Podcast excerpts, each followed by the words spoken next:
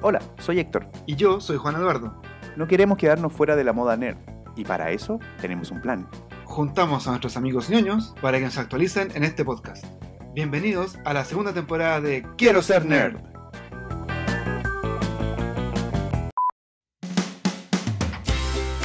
Hoy en nuestro programa Hablaremos de películas y series de televisión. Son bien conocidos por la gente que le gusta la- las novelas de fantasía. Y ahora más aún porque Netflix eh, sacó una serie de, la- de los libros. Y además de eso, eh, existen juegos. O sea, es un personaje multiplataforma. Multiplataforma, exactamente. y en nuestro tema especial de la semana, Ya, mira, esas dos se las quería comentar porque viste, a ustedes les saltó el tiro. Sí. Son los dos que ma- con mayor fuerza llegaron a Occidente y ayudaron a, a que se hiciera conocido realmente el tema de los robots gigantes. No son los dos únicos, no son los que partieron, pero son los que más eh, entraron en Occidente.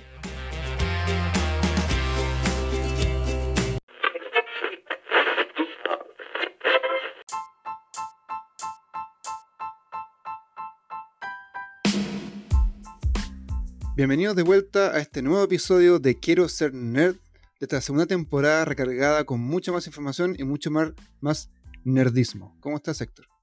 bien, ¿y tú? Bien también. Ha sido una semana bastante interesante porque estamos en el E3, así que videojuegos tengo muchas noticias que contarte. Te cuento el tiro.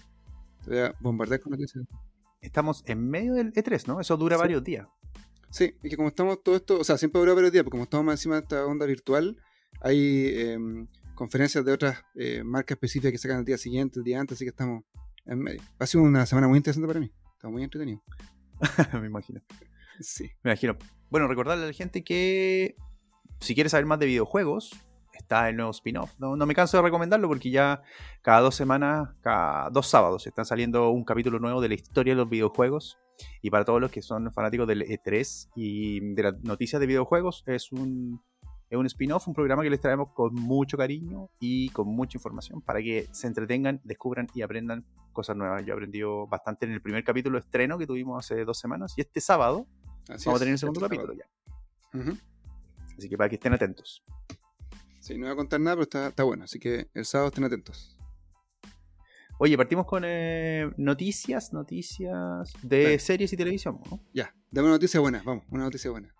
No, no tengo noticias buenas. Siempre partimos No. con las noticias malas. sí. No, Tengo una noticia mala, de la mala al tiro y después la buena, vamos, así vamos subiendo. Pero esta es cortita, esta es cortita. Em, bueno, es cortita la duración de la serie, porque cancelaron la semana pasada Jupiter's Legacy. Netflix canceló esa serie que se estrenó hace poco en Netflix. Ah, Bueno, Netflix, salir obviamente. Sí, Salió, duró una, una temporada eh, y la cancelaron. La cancelaron. eh, bueno, como siempre cancelan, tú sabes que están buenos para. las sí. productoras en general cancelan cosas ahí a la mitad. No, y aparte hoy día hay mucha más competencia con muchas más series de muchas más plataformas, entonces claro, debe ser mucho más eh, competitivo el, el lanzar una serie nueva. Sí, yo creo que acá hubo una. Igual como una. Entre comillas, polémica. Porque, y, y bueno, y parte de eso lo vamos a revisar con, eh, con Nacho, que vamos en algún capítulo a hablar sobre Jupiter's Legacy en particular. Incluso si es que ya la, la cancelaron la primera temporada, la primera temporada igual es eh, digna de ver, digamos. Eh, pero pasa algo, pasa algo bien interesante porque eh, se discute mucho de cuánto se demora Netflix, en general las productoras, pero en particular Netflix, en cortar las series que. En cortar la serie, digamos. Porque Jupiter's Legacy no le fue mal. O sea, no le fue mal en taquilla. Mucha gente la vio. Eh, de hecho, creo que está en algún top de lista en algunos países. eh, pero aún así, Netflix tomó la decisión de cancelar esa serie para una segunda temporada. Y ya tenían el script, el guion, todo para la segunda temporada. Ahora, muchos actores también tuitearon que estaban muy eh, dolidos al final porque era, era obviamente un esfuerzo y un proyecto largo que les gustaba y todo eso. Pero lo que se discute mucho es que Netflix hace mucho tiempo que está tratando como de, de entrar al mundo de los superhéroes, que obviamente que está de moda, y quiere entrar al mundo de los superhéroes, pero no ha, no ha, no se sabe cuál es la, digamos, el estilo que quiere buscar Netflix, o no se sabe cuáles son los parámetros de éxito con los cuales Netflix evalúa sus producciones, Mm. porque por ejemplo también eh, ah, cuando tenía Defenders, ¿recordáis? Que era de Marvel, canceló, bueno, ese era un tema ya que también se iban a mover a otra plataforma, por la plataforma de Disney. Sí, pero ellos partieron con estos superhéroes en televisión y le, iba muy bien. Pues tenían Daredevil, tenían eh, Luke Cage, tenían eh, Jessica Jones y tenían Iron Fist y más encima Defenders. Claro, exacto. Pero aún así no le siguieron eh, metiendo carbón a eso. Mm. Y que, bueno, ahí también responde a lo que decía de que se iban a ir eventualmente a Disney. En Claro. algún punto. Pero, pero también ha tratado de buscar eh, otro, creo que está Black, Black Lightning también, que es otra serie de superhéroes en Netflix. Entonces, es como que como que Netflix quiere meterse en el mundo de los superhéroes, pero quizás no le da el suficiente tiempo a las series para que se desarrollen. Porque el Jupiter's Legacy no era mala, creo yo. Eh, creo que el tema podría haber sido mejor, sí. Pero, pero tener solamente una temporada como para poder crear tu, tu, tu Cinematic Universe, ¿cachai? De superhéroes. En muy poco tiempo. po. Yo creo que apostaron por, por hacer una especie como de introducción al mundo acá y en la segunda temporada meter como más, más trama, y quizás eso le afectó un poco porque el cómic eh, lleva muchos años, que es de Mark Miller, el mismo de Kikas, lleva muchos años y tiene unas cosas que pasan después que me contaron una, una vez que vi la serie, súper interesante y dejaron como para la temporada 2 para adelante meter esas cosas. Quizás también lo jugó en contra eso.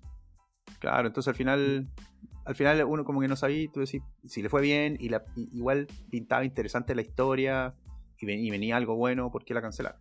Sí.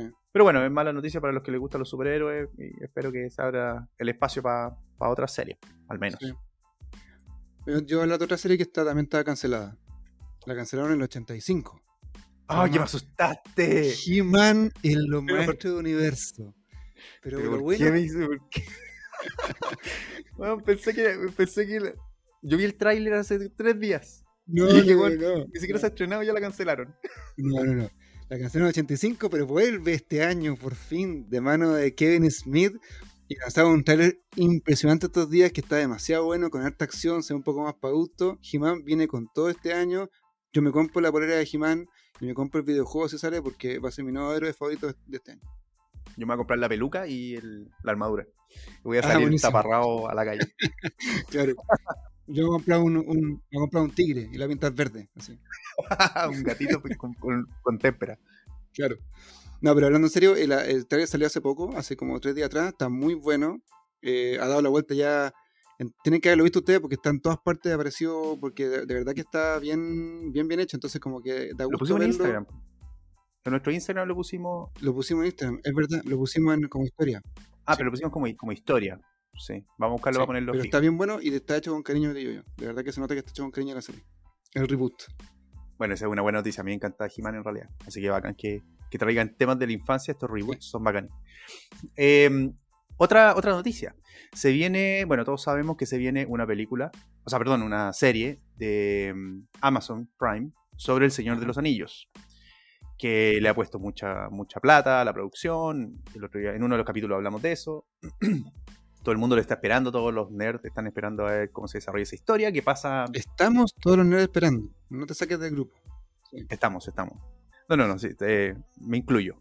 Estamos- yo sé que estamos en transición a ser nerd de verdad, pero, pero me voy a incluir. Em, pero salió una noticia de que van a sacar un anime, una animación en forma de anime, em, que se llama The War of the Rohirrim, que es la guerra de los Rohirrim.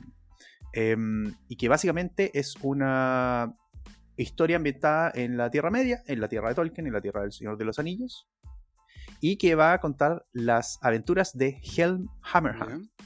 que era un rey de Rohan. de Este, Rohan era este, este país, este, digamos el país donde Sí, tenían los los caballos, ¿no? caballos, sí. Entonces, em, dice, y cito acá, en inglés, voy a traducir, voy a traducir directo, dice, es una la historia no contada detrás de la fortaleza de Helm's Deep. Digamos, se desenvuelve en la vida, eh, en los tiempos de una de las figuras legendarias, de una de las mayores figuras legendarias de la Tierra Media, el poderoso king, eh, rey de Rohan, Helm Hammerhand. Recordemos que, Helm's Deep es la- el lugar donde ocurre la batalla gigantesca final de las dos torres, la segunda película. Es la batalla de Helm's Deep. Entonces vamos Claro. a cachar bien la historia de cómo ese lugar llegó a ser tan importante. Buenísimo. Ahora, uno de, la- de los nombres que está involucrado en el proyecto es el de Kenji Kamiyama, que es un eh, director que tiene, él está también eh, participó en Ghost in the Shell, la serie, y en Ultraman, el show de Ultraman. También hizo algunos eh, animes que se relacionaban con Blade Runner eh, y varios más. O sea, ahí esa, esa es una buena noticia. También está en, en la red. Así que vamos a estar esperando. No, no sé por dónde va a salir. Ah, es de Warner Bros. Me parece. Bueno, tiene licencia con HBO, ¿no? HBO Max. Puede ser. sí, me parece que es de HBO Max. Vamos a ver si sale por ahí. Vamos a estar atentos pa- para avisar. Sí, Acá todavía no llega a Sudamérica HBO Max, pero estamos todos esperando ver Dune ahí. A menos yo. Y Charlie. Cierto, cierto. Sí. razón. Oye, tengo otra, otra noticia que es una especie de confirmación. No hay imágenes todavía, excepto un póster, pero John Krasinski, protagonista de The Office y de. ¿Cómo se llama esta película que, tiene que estar como sin hacer ruido? Em, The Quiet Place. Un lugar silencioso, una cosa así. bueno, él no quiso ser parte de los Cuatro Fantásticos. Le habían ofrecido el papel en Marvel de em, el doctor Reed, Reed- Reed Richards. Reed Richards, exactamente, y dijo que no. Pero decir que no, no quería ser superhéroe porque él se metió en una película de superhéroes mascotas. Se llama La Liga de las Super Mascotas, The League of Super Pets. ¿Y eso qué es? Es un cómic donde los héroes son animales que tienen eh, su propia como eh, aso- eh, asociación y va a ser una película obviamente animada en 3D para orientación familiar. Pero John Krasinski va a estar ahí. Va a poner la voz a un personaje de la Liga de Super Pets. Igual osado. Sí, Está como para re- rechazar un. Porque uno de los roles, yo creo que los roles más esperados, o uno de los más esperados, es ser parte de los cuatro fantásticos.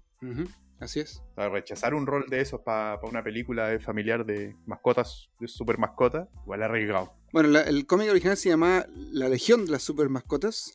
Y. mm, Oye, miento, hay un tráiler. Mira, hay un tráiler, no lo había visto. Ahora que lo, que lo puse, A ver. sí, hay un tráiler. Es como un teaser cortito, ¿eh? 20 segundos, sale un perro con una capa y sale la música como de Superman y listo. Pero bueno, en fin, bueno.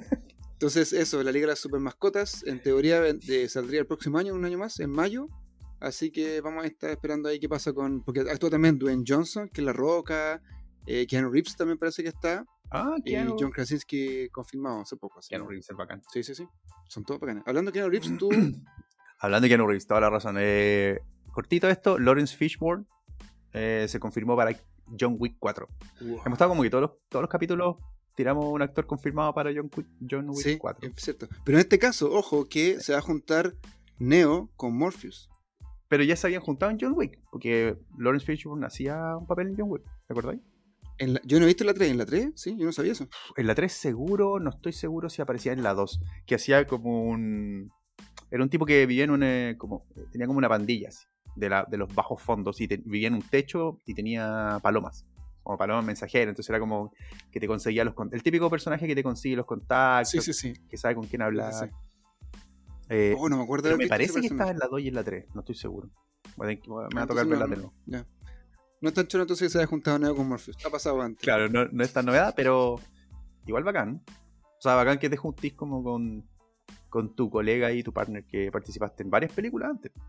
No, y en teoría están haciendo eh, Matrix 4, acuérdate. Así que puede que se junten de nuevo con los mismos personajes que estaban en el año 90. ¿Cierto? ¿Cierto? Bueno, vamos a ver qué pasa. Eh, y lo otro que te tengo es dos cortitas también. Va a salir y ya está avanzando. Ya de hecho confirmaron el reparto, el, el casting de Resident Evil, la película. O sea, la serie, perdón. Pero la, eh, la serie de personas reales, el live, el live action. Y eso lo va a traer Netflix. Así que, eh, bueno, busquen, busquen ahí el reparto. Lo importante de esto es que se viene una, una serie de Resident Evil por Netflix. Así que vamos a estar esperando, ojalá que sea buena. Buenísimo. Yo no soy muy fan de las películas que hizo Paul W.S. Anderson, así que ojalá sea de un universo paralelo. ojalá. A mí me tinca que sí, ¿no? Me tinca que sí. Bueno, vamos a ver qué pasa. Y la otra es que se viene un spin-off de Castlevania. Hay una serie en Netflix que se llama Castlevania que es de animación y que le ha ido Súper buena. Sí, yo me he visto, la, me falta la última temporada, la cuarta. Le ha ido súper bien. De- yo debo decir que le tenía poca fe a Castlevania en particular, pero me, sorprendió. sorprendió. La animación es bacán, la historia está súper buena, entretenido. Eh, y, y después de la primera temporada todo el mundo dijo, "Oye, vean esta serie, ya van en la cuarta y última de la serie Cas- de Castlevania. Pero confirmaron que iban a hacer un spin-off. Eh, y el spin-off va a tratar eh, esencialmente de más aventuras del, del protagonista. De, tre- de, mm, ¿Cómo se llama? Richter Belmont. Que es el protagonista Belmont, de, Belmont, de Castlevania. Va a ser como más aventuras de él. Así que si tienen los mismos productores y directores, bueno, va a estar buena. Esa la recomendamos, eh, es súper buena. Échale una mirada. Sí, a mí me gustó mucho la, la serie. No he visto tampoco la última, pero está muy buena la serie. Es para adultos, ojo. Esta es animación para adultos. Eso, eso con respecto a películas y series. Así es. Bueno, hablando de videojuegos. No, mira, vamos a hacer la cortita. Vamos, mira, estamos en la mitad todavía de los anuncios de, de estreno y cosas así. Entonces va a contar un par de cosas que han salido, pero la próxima semana vamos a venir con los anuncios más importantes, más completos. Digámosle, digámosle a CNN que nos haga un resumen de, de las noticias de Sí, videojuegos, porque- importante. Y las tiramos Sí, la próxima él, semana. él está mucho más atento que yo, obviamente sabe mucho más, entonces mejor pidámosle a él. Pero yo te voy a contar como papitas que me, me, me saltaron al ojo. ¿Ya? Primero, estoy muy feliz que te hayas terminado por fin el Zelda Breath of the Wild, ¿en serio? Sí. Uh, bacán, pero te cuento viene la secuela. Así que te faltan 50 horas más de juego. Está bien. Bueno, voy todavía en el, voy en el Last of Us. Voy por parte. Voy por parte. Tenme bien, paciencia. está bien, está bien, está bien. No, está bien. No, pero Zelda, bueno, Zelda Breath of the Wild es uno de los mejores juegos de Zelda del mundo. Eh, es un juego que salió para la Nintendo Switch y también está, creo, tengo entendido, para la Wii U. No tengo Nintendo, así que tengo entendido eso. Pero es un juego que yo alcancé a jugar menos mal el año pasado, es impresionantemente bueno. Ese juego ahora va a sacar una secuela directa, continuación de la historia. Y eh, Nintendo lanzó un tráiler de ese nuevo Zelda como sorpresa y todo el mundo quedó loco, incluyéndome a mí. Así que se viene un nuevo Zelda. Oye, ¿en el, en el tráiler se ve alguna diferencia con el 1 o no? Así, a primera, así como mirando nomás. Sí, yo no me, no me di cuenta de ninguna, son, son como tres o cuatro imágenes bien cortitas, como un teaser, pero me da la impresión como una, una respuesta, o sea, una continuación directa a la historia, que, que todo eso, que todo el mundo que uno ve ahí pasa como después. Entonces, Pero la, la, pero la, ¿cómo se llama? La, la estética es igual.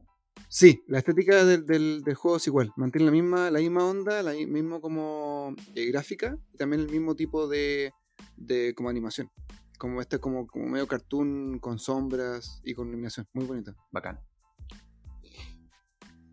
Bueno, va a salir el 2022, dicen, pero eh, el mundo se va a expandir, eso lo dijeron, y que con- pasa después de Breath of the Wild, por ende va a ser una cosa eh, que para la gente que jugó es como un doble premio. Es, aparte de un juego Zelda, es un juego Zelda que continúa uno que ya jugaste, que no es, no es usual. Ah, está bueno. Así que eso es bien. Está Sí. bueno. O sea, va a expandir el mapa. Así es, yo creo que van a expandir un poco el mundo. Así que vamos a subir el trailer para que lo puedan ver y se emocionen como nosotros. Bacán. Otro juego que me emociona mucho porque me gusta mucho la saga, que ya, ya les voy a contar un poco más sobre esta saga de películas, es Evil Dead, que me encanta. Es una, una, eh, una serie de películas y series que son un poco, de, lo hemos comentado acá, un poco de, de terror, pero también con comedia, qué sé yo.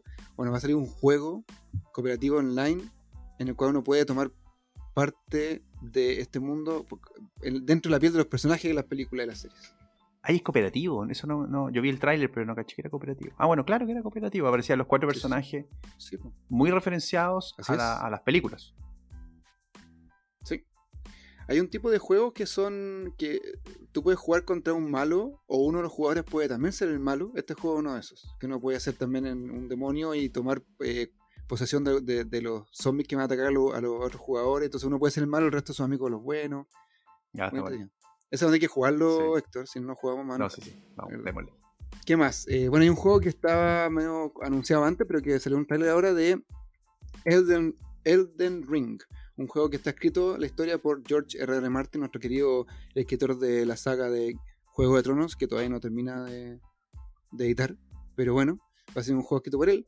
También anunció Ubisoft un juego basado en la nueva película que va a salir de Avatar, de James Cameron, que recordemos fue una de las películas más populares de la historia cuando salió la primera, y viene una una secuela que parece que es, es más de una, qué sé yo. Bueno, va a salir un juego también en el cual uno puede tomar parte de este universo de Avatar.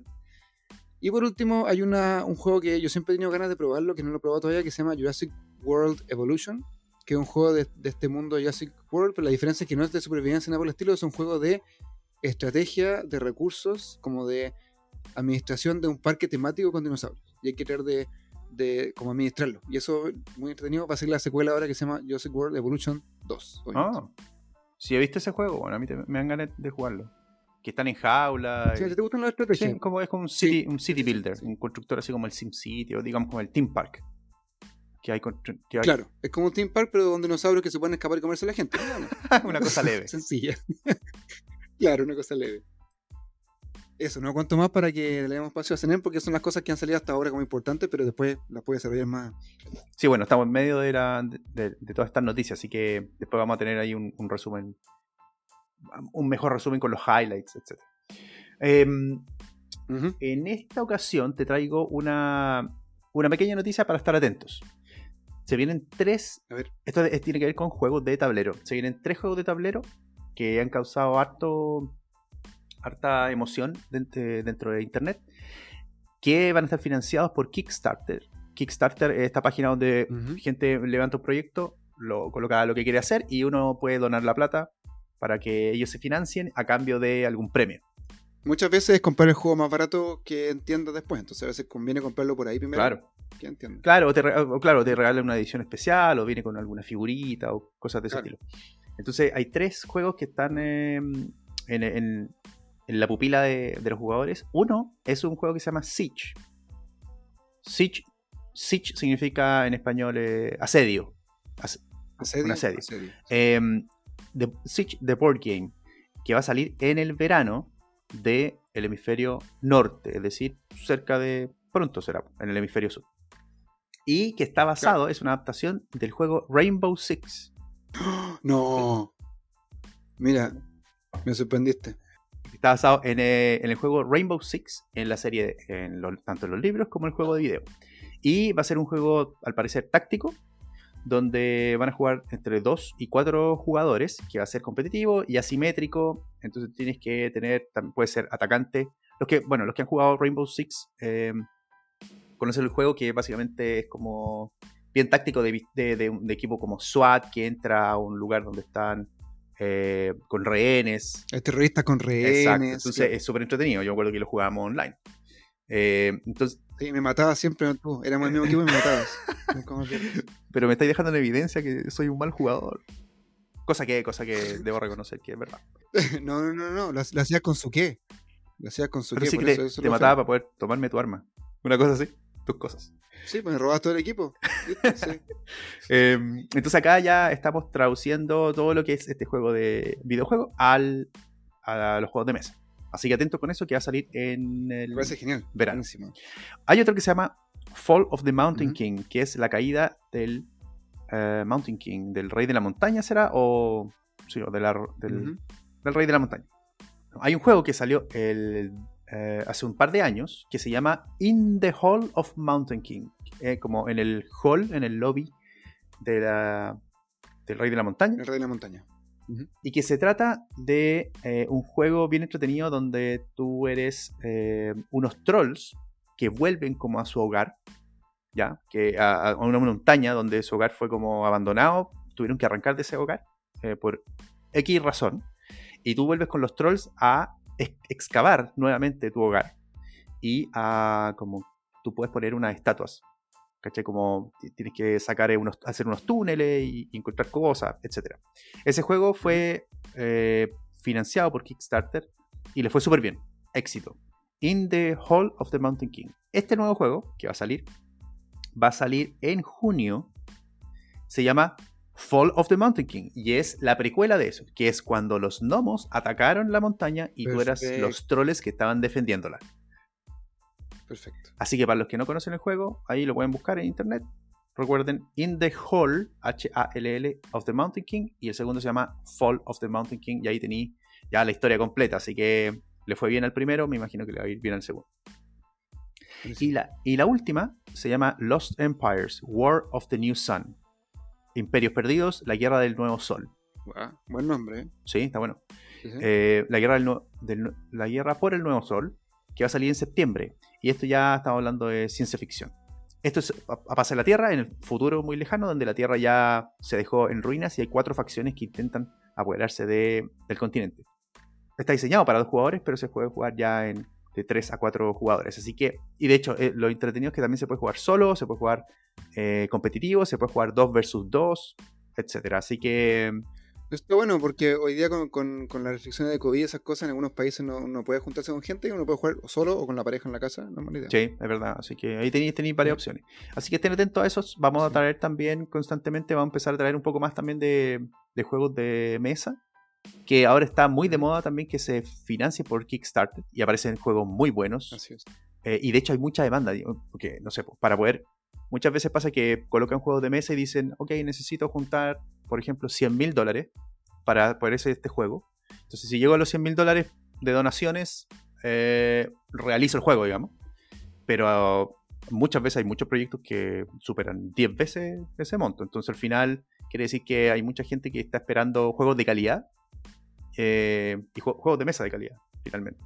Así que, súper bien. Buenísimo. Eso sí, pónganse las pilas porque eso no dura mucho. Dura, como dijiste, hasta junio, entonces puede que sea de acá 30 o 60 días más y después se acaba. Entonces, si quieren investigarlo para comprarlo, métanse ahora a Kickstarter a buscar esos, esos proyectos. Sí, así que eso es por el día de hoy. Hoy no tenemos más noticias, se nos quedó la pata fuera de tecnología. Te puedo decir mucho más de juegos si querés. Yo tengo muchas de juegos, en serio. Yo es un- un- una pincelada, te puedo decir 200 más. No, no, pero dejemos que pasen estos días para poder traer los highlights más importantes. Tranquilo, sí. tranquilo. Calma, calma, calma, campeón. Ya, calma, calma. Eh, nada, hoy día tenemos un programa muy bueno. Quédense, les tenemos inicialmente. Vamos a hablar con Ignacio para que nos traiga y nos cuente un poco sobre el mundo completo, que es, ojo, más allá del juego de video, más allá de la serie. Tenemos es un juego, es un eh, mundo multiplataforma. Tenemos juegos de video, libros, serie de televisión. Eh, me imagino que en alguna parte podemos encontrar algún cómic o algo. Nos va a traer y vamos a conversar de The Witcher. A mí me encanta The Witcher, así que buenísimo.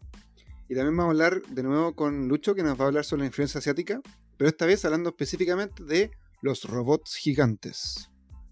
Los mechas, como son conocidos coloquialmente. Así que vamos a hablar también de eso, de todas las series que han, que han eh, sido como importantes en la historia, eh, cuáles fueron las primeras y cómo se ha desarrollado toda esta cultura hacia está- los robots gigantes. Está súper interesante, los dos temas están súper interesantes, así que quédense con nosotros. Les recordamos que estamos en todas las plataformas favoritas de ustedes para que se lo recomienden a sus amigos. Eh, los, eh, los followers han estado subiendo un montón, así que agradecemos también a todos los que nos están escuchando y nos están apoyando. Eh, Para- porque esto, este podcast lo hacemos con harto cariño para que todos aprendamos. No solo nosotros acá aprendemos, sino que todos los que nos están escuchando aprenden un poquito. Y si parte de ese aprendizaje eh, lo encuentran interesante, bueno, mándenselo a alguien que también lo pueda encontrar interesante. Y así va creciendo esta comunidad. Y también estamos en YouTube, no te olvides. Estamos en YouTube hace, hace poco con todos los capítulos encima. Y ahí también se pueden suscribir con una campanita para que le avise cuando sea uno nuevo. Pero en teoría estamos subiendo generalmente el mismo día que sale en las otras plataformas en YouTube. Eh, y también estamos en Instagram, en arroba quiero ser nerd podcast, donde vamos subiendo con, eh, información complementaria de lo que estamos hablando cada semana a semana. Y también nos pueden dejar sus mensajes escritos o de audio en Instagram o también en Anchor FM, permite audio, para que podamos eh, agregar cosas de noticias, responder dudas, eh, compartir sus inquietudes o sus sugerencias. Listo. Quédense entonces en el programa, que viene, venimos con más. Vamos, póngale play.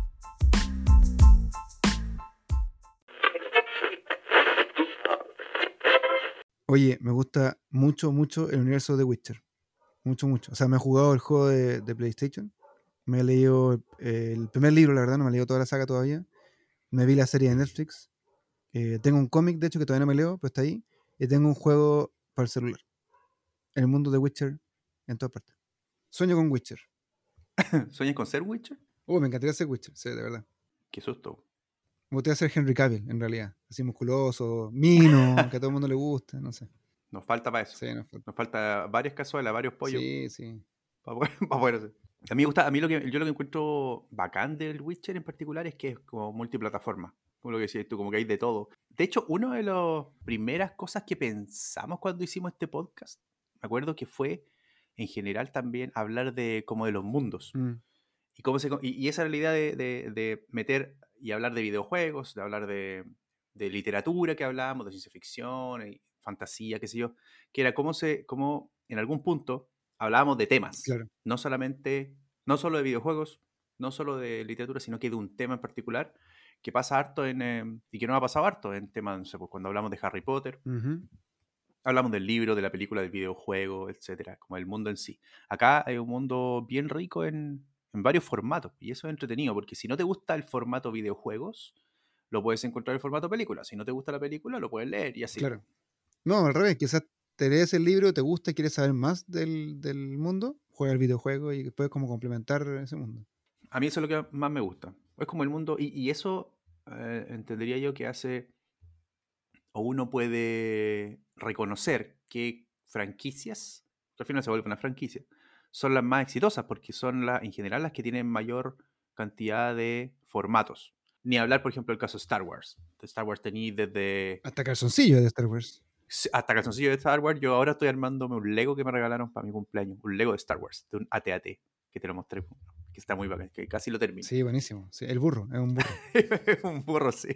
Eh, entonces tenéis desde Lego, tenéis cómics, tenéis películas, tenéis tenéis de todo. Y eso es entretenido, porque cuando te gusta realmente un tema, podéis expandir tu, tu, tu entretenimiento al final, tu conocimiento, y, eso, eso es súper entretenido.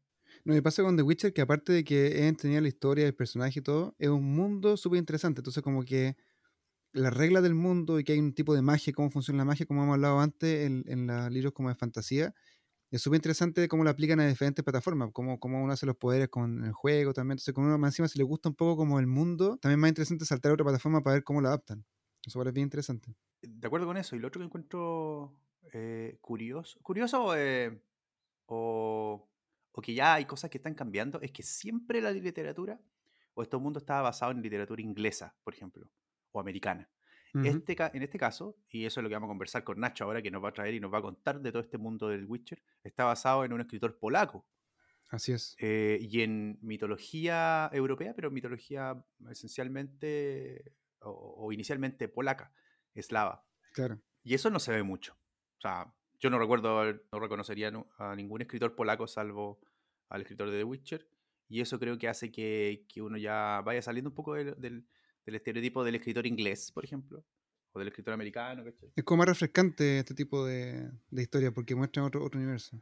Sí, y aparecen criaturas diferentes, eh, aparecen, eh, uno después las va reconociendo, no sé. No sé si aparecen de Witcher porque en realidad no he visto ninguna, he visto solamente la serie. Pero, por ejemplo, Baba Yaga es una, una criatura eslava muy famosa, pero uno no siempre entiende lo que es o la conoce y en esto uno ya se va enriqueciendo también con la historia y la mitología del mundo. Claro. No, y de hecho, el, en los cuentos, pues yo me leí el primer libro, que es un libro de cuentos, tenía como mucha referencia a cuentos que uno más o menos como que conocía, eh, no sé, Hansel y Gretel, como cosas así también, que era muy interesante eh, como ver cómo la, en este mundo estaban aplicados. No, súper buen universo. Bueno, ahora Nacho nos va a contar más sobre esto, no nos vamos a adelantar más, así que escuchemos lo que nos contó Ignacio. Ignacio Muñoz es ingeniero informático de profesión y cinéfilo por pasión. Los servicios de streaming de películas le cambiaron la vida, así que se inscribió en todos.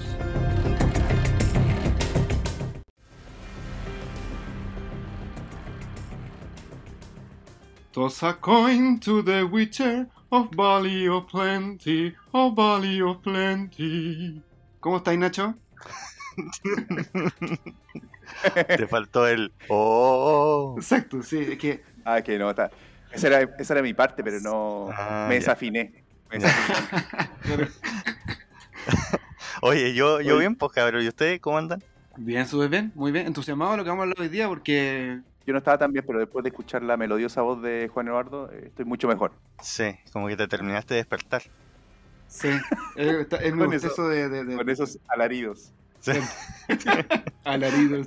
Bueno, como, como podrán, bueno, como ya lo adelantaste también, eh, el tema de hoy para este episodio es The Witcher. Buenísimo, The Witcher. Para los que no sepan, eh, la canción que cantó Juan Eduardo al inicio es de The Witcher. claro. De la serie. De la serie, claro, de la De serie. la serie. De De la la, serie. serie, claro. Sí, porque en los libros no hay ninguna canción. Pero, pero partamos del inicio, Nacho. Ah. ¿Qué es The Witcher? Justamente, dicho sea de paso, The Witcher es un es una serie, digamos, es un personaje de una serie de novelas que se llaman, eh, contienen el mismo nombre, The Witcher, y que son, son ocho libros, me parece. Sí, son ocho, acabo de confirmar. Que son, eh, son de un actor polaco eh, que se llama Andrzej Sapkowski. Son bien conocidos por la gente que le gusta la- las novelas de fantasía. Y ahora más aún porque Netflix eh, sacó una serie de, la, de los libros. Y además de eso, eh, existen juegos. O sea, es un personaje multiplataforma. Multiplataforma, exactamente. Sí, Sí. sí. Lo- los juegos son muy, muy queridos, de hecho, por, por, la, por la gente que lo ha jugado.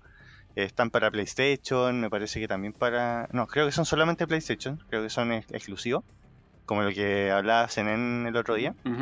Y lo que vamos a hacer es centrarnos primero en, en- en la, en las novelas, como contarles más o menos de qué se trata, y después ahí podemos hacer la relación con, con el- la serie. ¿Les parece? Ya, Nos parece. súper, buenísimo.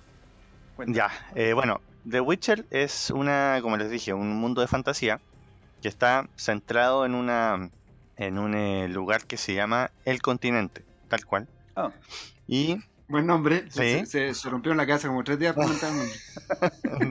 muy ori- original. Oye, no, no, no minimices a Andrei, por favor. ¿ah? No, lo que, con lo que escribió es suficiente. Tiene derecho a ponerle el nombre que quiera.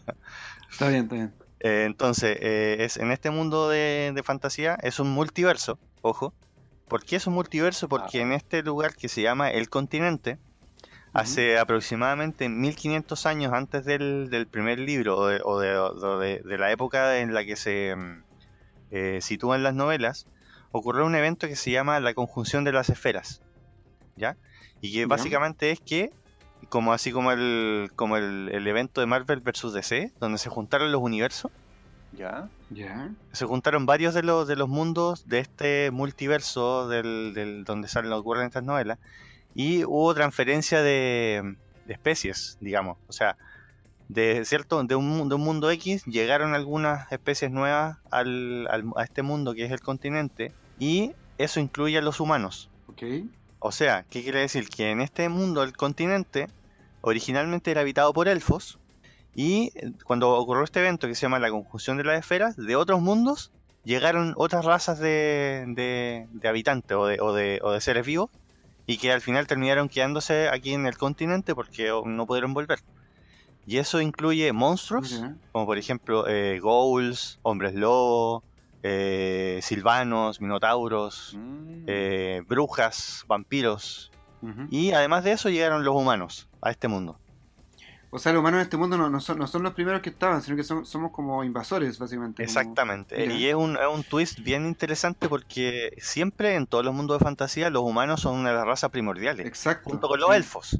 Sí, ¿Fijáis? Entonces en este mundo no. En este mundo los humanos son una especie foránea mira. que llegó tras este cataclismo que fue un, eh, una, un, eh, un desastre a nivel eh, planetario, por decirlo así.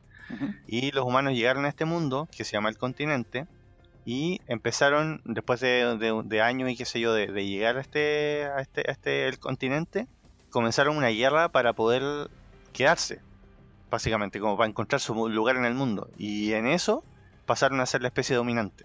Eh, De hecho, casi llevaron a los elfos a la extinción. Lo, eh, existen obviamente los monstruos, pero ya son, ya son mucho menos frecuentes que antes. Entonces, como que el ser humano ahora es la especie dominante y todo el setting de la, del mundo se- eh, está relacionado con las guerras que hay entre los humanos, distintos reinos, hay eh, ciertos reinos que conquistan a otros, y entre todo esto está nuestro protagonista, que es el Witcher, que es un humano, pero modificado genéticamente. Ya. Estaba hablando como es mágico o como, como genéticamente como mutante o como Parte mágico y parte químicamente modificado. ¿Por qué? Les voy a explicar. Porque los Witchers son una, no son una raza, porque de hecho los Witchers son estériles, no se pueden reproducir. Son, son seres humanos que fueron tomados de muy niños y fueron sometidos a un proceso de, de- de mutación, digamos, con ciertos líquidos, ciertos químicos y aplicación de, de rituales y qué sé yo, que los convierte en superhumanos. En el sentido de que tienen mejor, eh, más resistencia, más fuerza, mejor, mejor visión, tienen eh, mejores reflejos, etcétera, Oye, etcétera. Nacho, pero eso, eso es como seguro que se van a transformar o también pueden morir en el proceso. Eh, lo, que se, lo que se hace es tomar candidatos de, de posibles futuros brujos, que se, es la traducción en español, y los someten a este proceso, y los que sobreviven se convierten en witchers o brujos. Ah, ok, ok. ok. ok. Entonces sí, no es, tampoco, tampoco es seguro que tú te vayas a convertir en uno, y por lo mismo tampoco hay tantos. ¿Y por qué se hizo esto? ¿Por qué se hizo esta, esta, esta transformación o qué sé yo? Para poder combatir a los monstruos que llegaron a, esta, a, esta, a este universo. O sea, los, los Witchers son cazadores de monstruos. Ya, perfecto. O sea, son un arma que, fa- que fabricaron los humanos para poder defenderse, Sí. Exactamente. Como Capitán América, pero contra los monstruos. Más o menos. Al- Claro, eso algo, había pensado.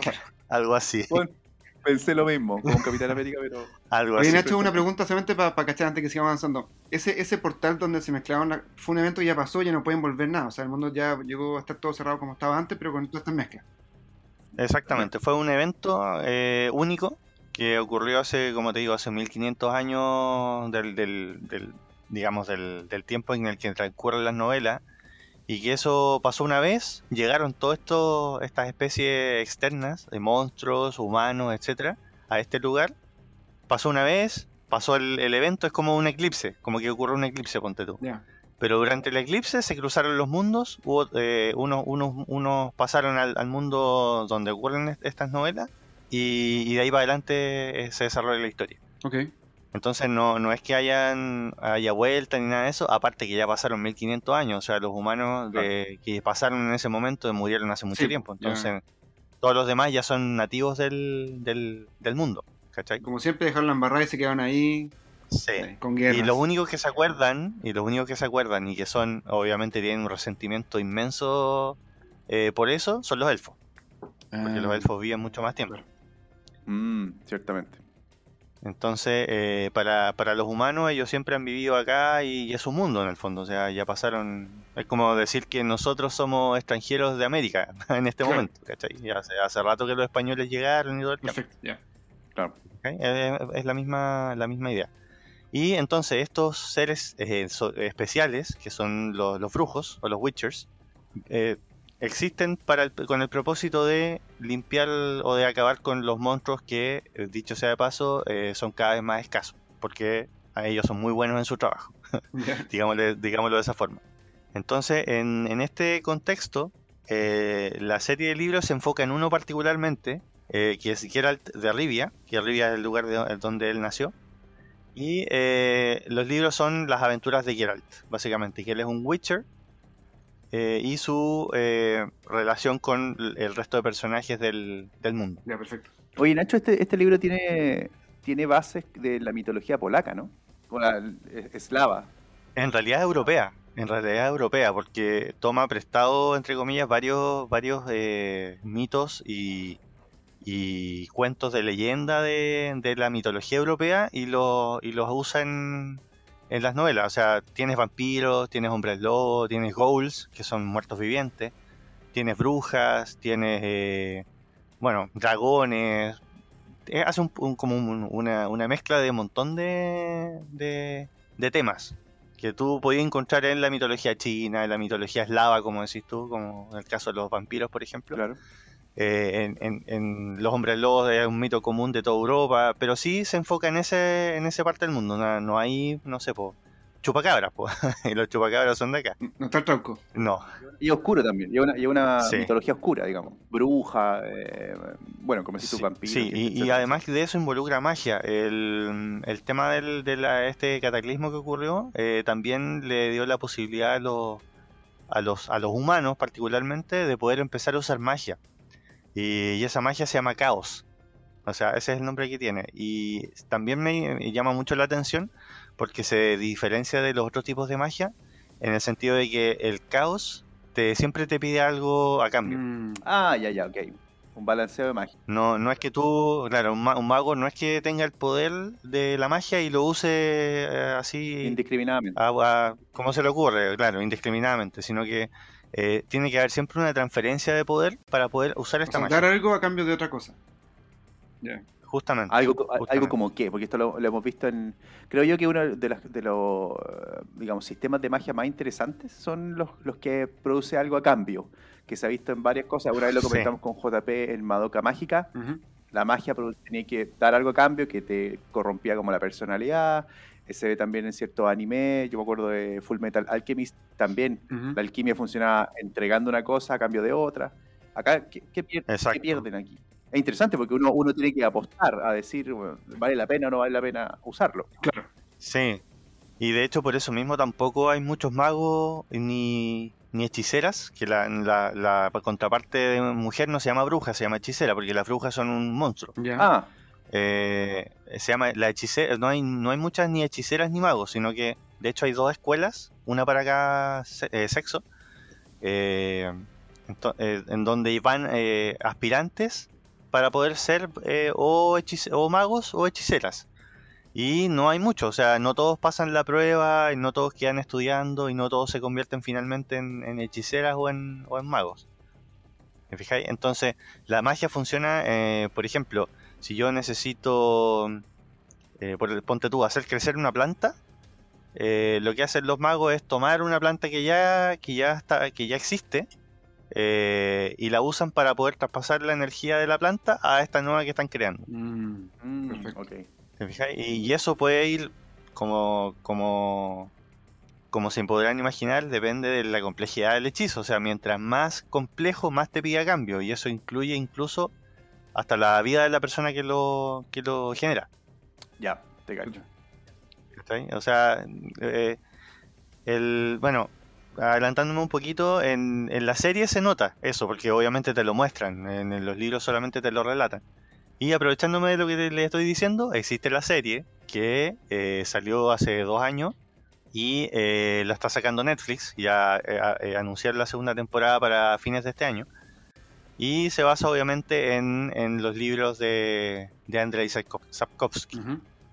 ¿Se basa en, los- en el, es un orden cronológico? Digamos, eh, la primera temporada de la serie es como el libro 1, digamos, y ahí van avanzando. Más o menos.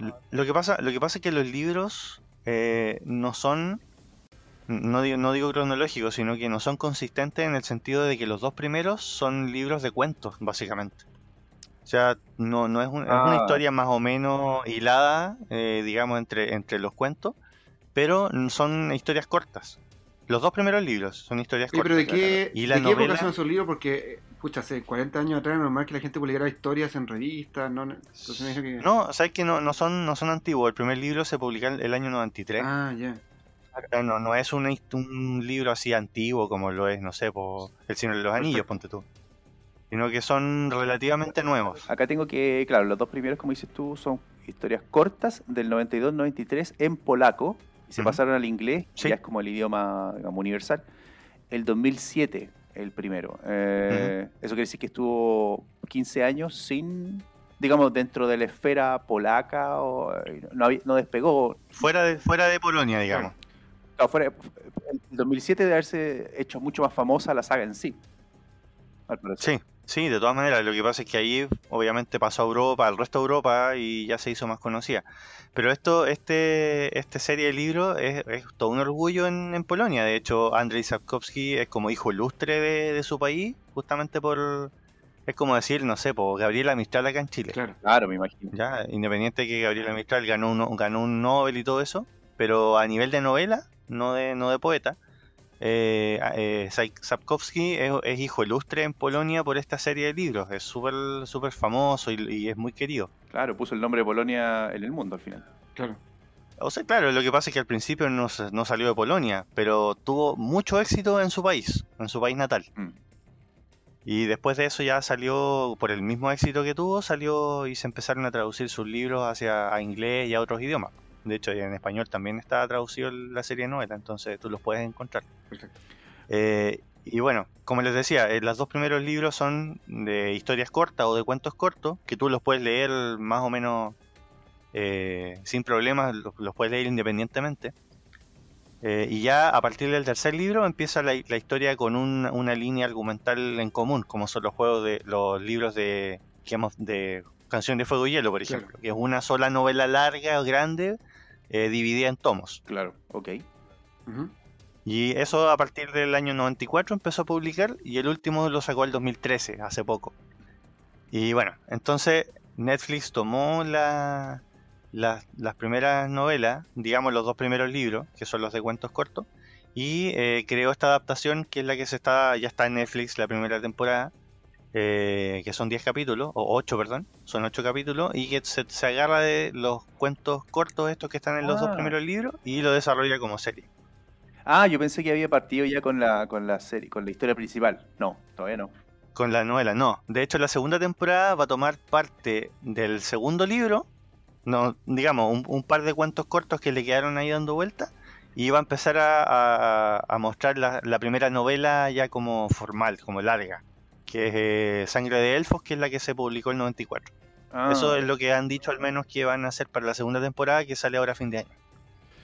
Oye, esta, esta, a mí me, me intriga harto mucho esta historia, en particular porque, como dices tú, fue es, es un éxito los libros, la serie.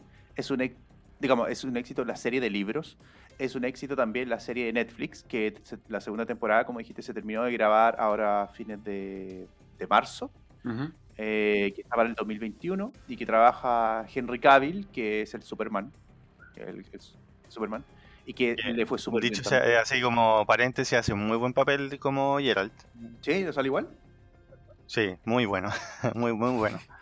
Oye, y lo, y lo otro es que también le fue muy, muy bien en el videojuego. Por lo menos eh, el video, el número 3. eh, The Witcher 3 fue elegido el mejor juego. No me acuerdo qué año fue. Hace dos años atrás, tres años atrás, era 2018, una cosa así. 2015. 2015. Sí, de hecho son tres, hay tres juegos, son, son tres juegos, eh, una trilogía que se llama The Witcher, que tienen relación, una relación bien, obviamente el mismo personaje en los tres juegos, pero sí tienen un poco de relación entre los tres eh, por historia. Eh, y el, el, el más exitoso de todos, pero, pero sí eh, fue un éxito absoluto, fue el Witcher 3 y que salió el 2015. O sea, igual ya, ya tiene, ya tiene su año, pero como decís tú, sí, pues, fue elegido el, el juego del año, o sea, eh, yo, yo lo jugué completo y es excelente, muy, muy bueno, muy entretenido, te recomendado para, para los que nos están escuchando, y está para Xbox One y para Play 4. Ya, mira. O sea, este, este como decís tú, es un producto nerd multiplataforma que ha sido exitoso en todas las plataformas, que- en todos los formatos que nosotros Totalmente. que podemos Totalmente. Falta que salga, no sé, un cómic, un juego de, de cartas. Hay un juego de mesa también, creo. Ah, sí, es que es un juego de cartas que se llama... em, Gwent. Se llama, se llama Gwent. Y que está basado en un juego de cartas creado en las novelas. O creado en, lo- en- en el bueno, cuando tú juegas el. Cuando tú juegas el juego, vaya la Ah, redundancia, existe un juego de cartas dentro del, del universo del juego que tú puedes jugar y es- se parece mucho a Magic, al juego de Magic de cartas, donde tú botas cartas, eh, eh, luchas contra otro contra otro jugador eh, usando cartas. Y ese, le- se- los, los que los fans del juego les gustó tanto este juego de cartas que lo que hicieron fue sacar un juego aparte solamente para jugar cartas. para que, para que vean la. fue como un, un, un- un derivado de un solamente de una parte del juego principal que es The Witcher, que es el juego de cartas que se llama Gwent, que es G-W-E-N-T. O sea, el subjuego, el juego que está dentro del juego, salió como juego independiente. Sí. Y, y- y tu- tuvo mucho éxito, el, les gustó a los fans del juego, les encanta el juego de cartas. fue como un Inception del juego. Eh, sí, sí. Pero sí, el- lo que le, te quería comentar es, es a, a propósito de eso, de que cuando el material original o el material fuente es de tan buena calidad como son las novelas, y se, eso se respeta, eh, te asegura el éxito en, en tu otra, en tus otras cosas. pues, o sea, Claro. los juegos están muy, muy eh, ligados a las novelas. eh, tratan más o menos del, del- de las mismas historias. Y la, la serie, que está también basada en las novelas y no en el juego, ojo, porque eso de hecho, cuando salió la, la serie, hubo un, un sector del- de los fans de The Witcher que se alzaron en armas porque la, el, el- Porque el- está la mal hecha, serie- según ellos. Sí, no se parecía y qué sé yo, y se les aclaró que la serie está basada en las novelas, no en el juego. Claro, Un. Entonces hay, hay, hay diferencias que son sutiles, pero hacen diferencia con respecto a lo que tú juegas, ¿cachai? Sí, te cacho. Oye, eh, ¿y por qué la Y a eso oye, llegamos, ya a eso llegamos de que eh, hasta se haya sacado el juego de cartas que es que se creó originalmente en las novelas, pero como algo bien así como, como que lo mencionan, claro, no, no es algo, no es un protagonista. Sí se hizo protagonista en el juego de, de PlayStation y de Xbox. eh, y de ahí sacaron un, un producto aparte, o sea, imagínense. Oye, ¿y por qué le ha ido tan bien a, a- a las... al- partiendo por los libros, digamos? Porque, como decís tú, eh, sí o sí, yo entendería que si viene una historia bien formada desde el libro, buenos personajes, buen eh, el armar el mundo está bien hecho, como el caso de Juego de Tronos, como el caso de no sé, El Señor de los Anillos, por ejemplo, tú ya sabes que viene este mundo de fantasía con una, con una historia rica, por lo tanto lo único que te, queda después es tener una buena producción, buenos actores, etcétera. Pero en este caso, ¿por qué crees tú que le ha ido bien a The Witcher en general? Fuera de que Como tiene una buena producto. historia. Como producto, claro. ¿Por qué, por qué le fue tan bien a los libros? ¿Tiene, ¿Qué tiene que los demás no tengan, digamos? Eh, es difícil, difícil resumir en unas pocas palabras, pero yo te diría que el, que el, el libro es muy entretenido, muy entretenido y está bien escrito. Yo creo que, que va, va por eso, porque como decís tú, eh, lo, está, lo estás hablando, lo estás diciendo como si fueran, eh, digamos, como características básicas de un libro. Pero si tú tienes eso, te aseguras un buen libro. O sea, tienes una muy buena historia, porque es muy entretenida y está bien, está bien contada, está bien armada. Eh, los personajes son muy buenos y, no va por el tema de, que, eh, por ejemplo, Geralt, que es el personaje principal, sea un superhéroe que le sale todo bien. Todo lo contrario. De hecho, tiene Mm. Bastantes problemas en, en las novelas. Eh, la relación con, con, su, con los otros personajes no siempre es buena. De hecho, él, él es, un, es un paria. Como- Eh, los Witchers, eh, ¿no? Sí. No, no tanto porque él no es, no es malo, ni hace, ni hace cosas malas. Lo que pasa es que él es como, es un- digamos que un lobo solitario. Ya tiene, tiene algunos amigos, pero a los que llegaron a ser amigos después de años de conocerlos. O sea, no, no es alguien que se dé muy fácil con la gente.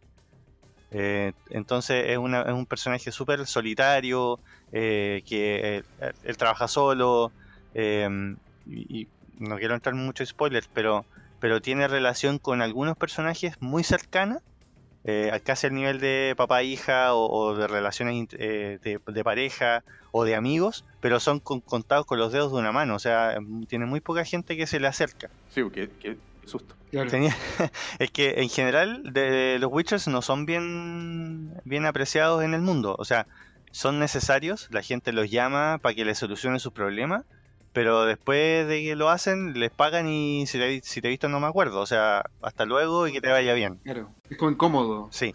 No, no, no los quieren por, bueno, hay, hay, hay muchos mitos alrededor de, de lo que son los, eh, los Witchers porque los métodos de cómo se crean y todo eso son secretos, entonces eso da para mucha especulación y que son eh, engendros del mal y bueno, por el estilo. Entonces, si tenía Claro. alguien que, que te, te dicen todo el rato que, que es alguien que tú no puedes confiar, de que un poco más y te va a robar la guagua si es que no, si es que te da vuelta, eh, obviamente no, no tenéis buena fama y nadie te va a querer. Claro.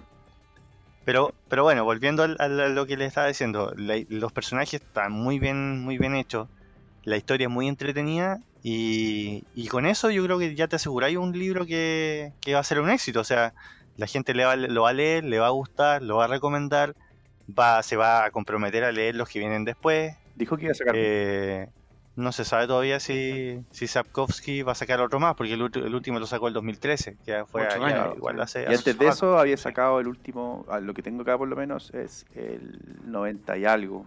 99 fue el último antes, Wow. de ese. Entonces se demoró 13 años o 14 años en, en- en sacar. Y eso que los anteriores los sacó casi uno, uno al año, o sea, los sacó súper Sí. súper seguido. Lo- los siete anteriores salieron con diferencia de un año o de, o de dos años como mucho. Y ahí se, se, se pegó el salto al, al último, que se demoró como 14 años. Y ya llevamos, imagínate, llevamos 8 años sin que sacara nada, entonces no se sabe si va a Yo sacar estoy otro más. leyendo y el que sacó 2013, Estación de Tormentas, va entre el 1 y el 2. Tampoco como que continúa la historia, sino como que lo metió entre medio, entonces tampoco es algo como, como que con- Sí, sí, para, es- la, para la secuela, algo así. Esa- Exacto, es como una, es como una, es como una interhistoria, va como entre medio de los otros. Entonces a mí me da la impresión de que no, no, no va a seguir sacando. Porque aparte que igual él está como consultor creativo del- de la serie, entonces pega no le falta. Claro, sí, es verdad. Oye, también para, lo- para, lo- para los fanáticos aquí estoy leyendo que hay un juego de mesa. O sea, fuera de, de lo que hemos hablado, de que hay de todo, hay también un juego de mesa que lo diseñó CD Projekt Red, que es el mismo que diseñó el juego de video El Witcher 3 y el mismo, de hecho, que diseñó Cyberpunk 2077 que hablamos en algún momento con, con Senen. Hay un The Witcher Adventure Game como juego de mesa. Por si acaso, para, que, para el que lo quiera ver. Buena, buena, esa, esa me la, esa no, no la sabía, buena. Sí, bueno, Oye, Nacho, nos trajiste hoy día una serie que estamos acostumbrados, una saga de libros y más encima un videojuego. Mira, dos videojuegos, de hecho. Le, le- les corrijo una cosita, de hecho, que acabo de leer para que lo tengan presente. El The Witcher 3, que es el Witcher The Wild Hunt, eh, salió hace poco para Switch Ah, bueno. de veras, yo también. Entonces está para Xbox, para Xbox One, para Play 4 y tan Para bueno para. PC obviamente y también está para Switch que salió hace creo que el año pasado a mediados de año salió. Para tu hijo, Héctor. Viste, le compró una, una, una Switch a sus hijos y la ocupa él. Ah, muy bien. ¿eh? Sí, para ellos, eh, para ellos. Claro. pero, oye, pero en todo caso, disclaimer, esto no es para niños. No, si no, no, no, no, no. no. Tiene muchas cosas de adultos, Ni- tiene ni las series- violencia, sangre, todo. Sí, ni las series de ni, ni los libros, digamos. O sea, es, un- es una, es una serie de libros para adolescente para arriba, o sea, no, no es para Claro. niños. Eh, el juego tampoco es para niños, porque tiene bastante... eh, es muy explícito en muchos sentidos. O sea, por ejemplo, cuando matáis a los monstruos, usáis espada. Eh, con eso Ay. ya se- Decapitaciones, se sangre, todo. sí. Sí, y tam- también tiene bastante eh, escenas subidas de tono, Claro, por decirlo de alguna forma. Sí. Eh, y, el, y la serie tampoco es para niños, o sea, también te- tiene harto, harta sangre, harto... eh, tiene temas bien complejos entre medio de las relaciones interpersonales, tiene también eh, desnudo, o sea, no, no es serie para niños, por si acaso. O sea, entonces, Es muy buena, pero no es para niños. sí, por si para los acaso. que quieran un mundo completo, que puedan recurrir a cualquier, digamos, quieran leer, quieran ver, audiovisual, jugar, etcétera, etcétera, The Witcher, súper recomendado entonces, Nacho, ¿no? Sí, súper, súper recomendado. Eh, yo, a ver, si me preguntáis el orden. Yo creo que me leería el primer libro, como para entender más o menos de qué, de qué va la cosa, que no es un libro largo tampoco, o sea, Pero de hecho, dices tú. eh, Juan Eduardo me, me lo pasó el otro día en español, porque yo, lo- yo lo leí en inglés la primera vez, Eh, me lo pasó en español y en un fin de semana me leí la mitad. O sea, no es un libro largo. igual tú leí rápido. O puede ser que yo lea muy rápido, pero Pero el, el primer libro, ¿te refieres al libro de, de los cuentos? ¿O el libro...? sí, sí, de la historia es corta. Ok. Eh, estoy hablando del el primer libro, se llama eh, El último deseo. Eh, a ver, el, el último deseo es el segundo libro en, eh, es- eh, que he escrito, por si acaso. O sea, está es La espada del destino, que salió el año 92, y El último deseo, que salió el año 93. Pero el, último deseo viene primero, Ok. en la cronología. Ah, ya, ok. ok. ¿ya? Viene antes del, del- viene antes del, del, del 1, digamos. Entonces, se- si quieren, se leen el primer libro, como para ver si les gusta la idea de, de lo, de lo que va el, el universo. Y ahí pueden verse la serie, que es más o menos, que tra- trata más o menos de lo mismo. Y ya si son gamers, denle con todo con el, con el Witcher 3, que es un juegazo, muy, muy bueno. Yo, yo lo, lo jugué completo y me lo di vuelta y lo jugué- volví a jugar para completarlo todo Y y lo voy a jugar de nuevo. Bueno. Ok. Ya, pues Nacho. Oye, muchas gracias por traer The Witcher. Todo me gustó. No, po, un, un, pleasure, como siempre. Eh, ahí, me- ahí me cuentan qué les pareció. po. Yo sé que tú, Juan Eduardo, eres bien fan del, del, del libro, obviamente, y del, y del juego. Que te lo jugaste igual. Sí, me encanta. Yo el juego me lo jugué entero. Eh, me falta sacar cosas, pero pues, planeo jugarlo con los DLC después. Y eh, me estoy leyendo el primer libro de cuentos eh, de nuevo, porque lo, lo he leído antes, lo estoy leyendo de nuevo. Está, es, puta, escribe demasiado bien. De verdad, hay que leerlo. Muy bueno. Sí. Sí, sí, eh, son, son muy son, muy- son, son eh, libros que no se te hacen para nada pesados porque son Sí. rápidos. Y entretenido. Mucho diálogo. Son súper rápidos de leer Sí, y entretenidos. Ya pues cabros, abrazos, hablamos. Ya, Buenas un abrazote. Dale, chau, chau. Cuídese.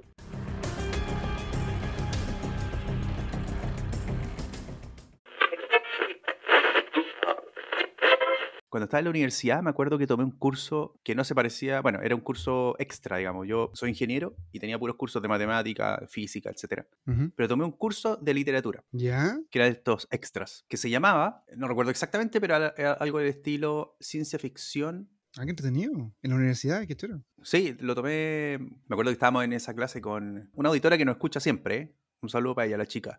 Ella va a saber quién es. Con ella tomamos ese curso. Era un curso súper interesante porque hablaba esencialmente de los robots o de, de seres autónomos. Hablaba de la conciencia de estos seres, cómo, eh, cómo adquirían esta conciencia a través de la literatura y a través del, del tiempo, digamos. Eh, los escritores que fueron tomando, eh, digamos, conceptos de, de robots y de, de seres en particular que se creaban y hasta dónde llega la conciencia, hasta dónde eran humanos y qué sé yo. Por ejemplo, uno de los libros que tuvimos que leer era Frankenstein Claro. de, de Mary Shelley. Y ahí se, se planteaban muchos problemas sobre una criatura que se creó, ¿cachai? Y que tenía problemas y qué sé yo. Pues ahí todos los que han leído Frankenstein o han visto las películas saben de qué se trata. Pero habían varios temas como ese. Y ahí me empezó a interesar el tema de los robots en particular. Porque el robot, eh, cuando uno se imagina un robot, uno se imagina esencialmente que una máquina así. Hola, ¿cómo estás? Tipo Star Wars, qué sé yo. Pero de- dentro de esos robots hay, hay un tema de, de tecnología y de ciencia ficción, pero también un tema de conciencia, que lo hemos hablado también con el Carlos en, eh, en la parte, en la- nuestra sección de, de ciencia ficción, Ujú, constantemente, en Occidente y en Oriente. ujú. Y una de las grandes influencias de Oriente en cuanto a robots es robots que son gigantes, por ejemplo. Y que ha- hay algunos robots que son eh, biológicos, hay algunos robots que, son, eh, que se usan para ciertas, ciertas cosas, otros que se usan para otras cosas. Y, eso, y ahí se ha, ha colisionado, digamos, el concepto de robot occidental con el japonés en particular, con los rusos también, etc. Una de las cosas que, que vamos a conversar hoy día es sobre la influencia que tienen en particular en, el mundo nerd, el concepto de robot japonés y cómo esa influencia asiática ha hecho que nosotros nos veamos más familiarizados con el tema de los robots gigantes, que de hecho les pusieron un nombre, se llaman mechas. Los mechas son robots gigantes, ¿cachai? Y que se usan para distintos propósitos y cosas de ese estilo. Yo diría que está súper asociado el tema de robot con, con Japón. Uno piensa al tiro en, en. Creo que nosotros estamos más asociados a pensar ese tipo de robot hoy en día, cuando uno piensa como un robot que uno puede manejar, a un autómata más, más gringo o más europeo. Así que definitivamente encuentro que, aparte, como el mundo nerd está lleno de, de mechas y de robots gigantes. ¿No? Y, y, y los animes en general, no sé, cuando éramos chicos por lo menos, eh, no sé, que el 20%, el 30% del anime era sobre los robots. No, de hecho, el, caso, el mismo caso de Robotech, que va a salir la próxima cápsula de nostalgia hablando de este tema, para los que les gusta, para que lo escuchen. Eh, Robotech eran tres series distintas que las juntaron en, con el nombre Robotech y las tres son de robots gigantes. Exacto, sí. No, los robots gigantes han, han estado dando vuelta en el mundo nerd desde hace mucho tiempo. Y, y eso es una de las cosas que, que uno de los lo que yo conozco más fanáticos de los robots gigantes, que lo hemos tenido acá, hablando sobre influencia asiática, sobre maquinismo, nos va a traer a- acá a la mesa que Chekura, nuestro experto en influencias asiáticas en Occidente. Vamos. Luis Checura es un ingeniero nerd fanático de las máquinas y la ciencia ficción. Su sueño es poder ir al espacio montado en un mecha gigante.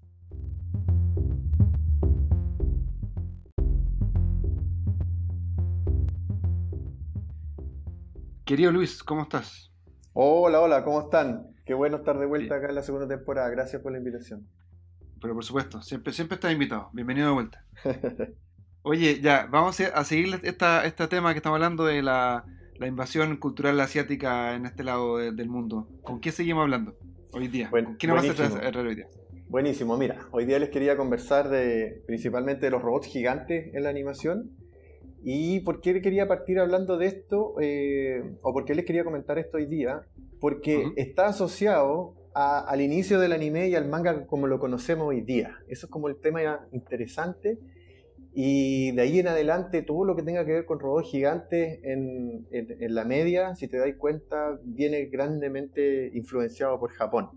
Eh, y un Claro. ejemplo cercano que tenemos ahora, por ejemplo, en Netflix salió el anime de Pacific Rim, que lo divertido que es una serie de, de Mm. películas bastante influenciada por los géneros de robots gigantes eh, japoneses. Así que es un tema bastante choro.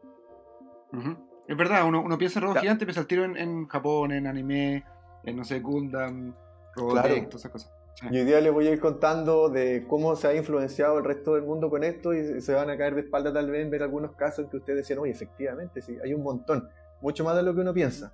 Recordemos antes que, que una de las primeras conversaciones que tuvimos en este podcast sobre esto, contigo mismo, que tú nos trajiste, al- no- nos introdujiste el tema de los robots gigantes, fue cuando hablamos de maquetismo, Ujú. eh, de un hobby que tenés tú, que es armar robots, eh, de maquetas de robots, en el- la temporada 1, el capítulo 14. Así que para los que están escuchando y quieran escuchar también sobre maquetismo, solo entre paréntesis, pueden ir al, al capítulo 14 de la primera temporada y escuchar un poco más sobre, sobre ese tema.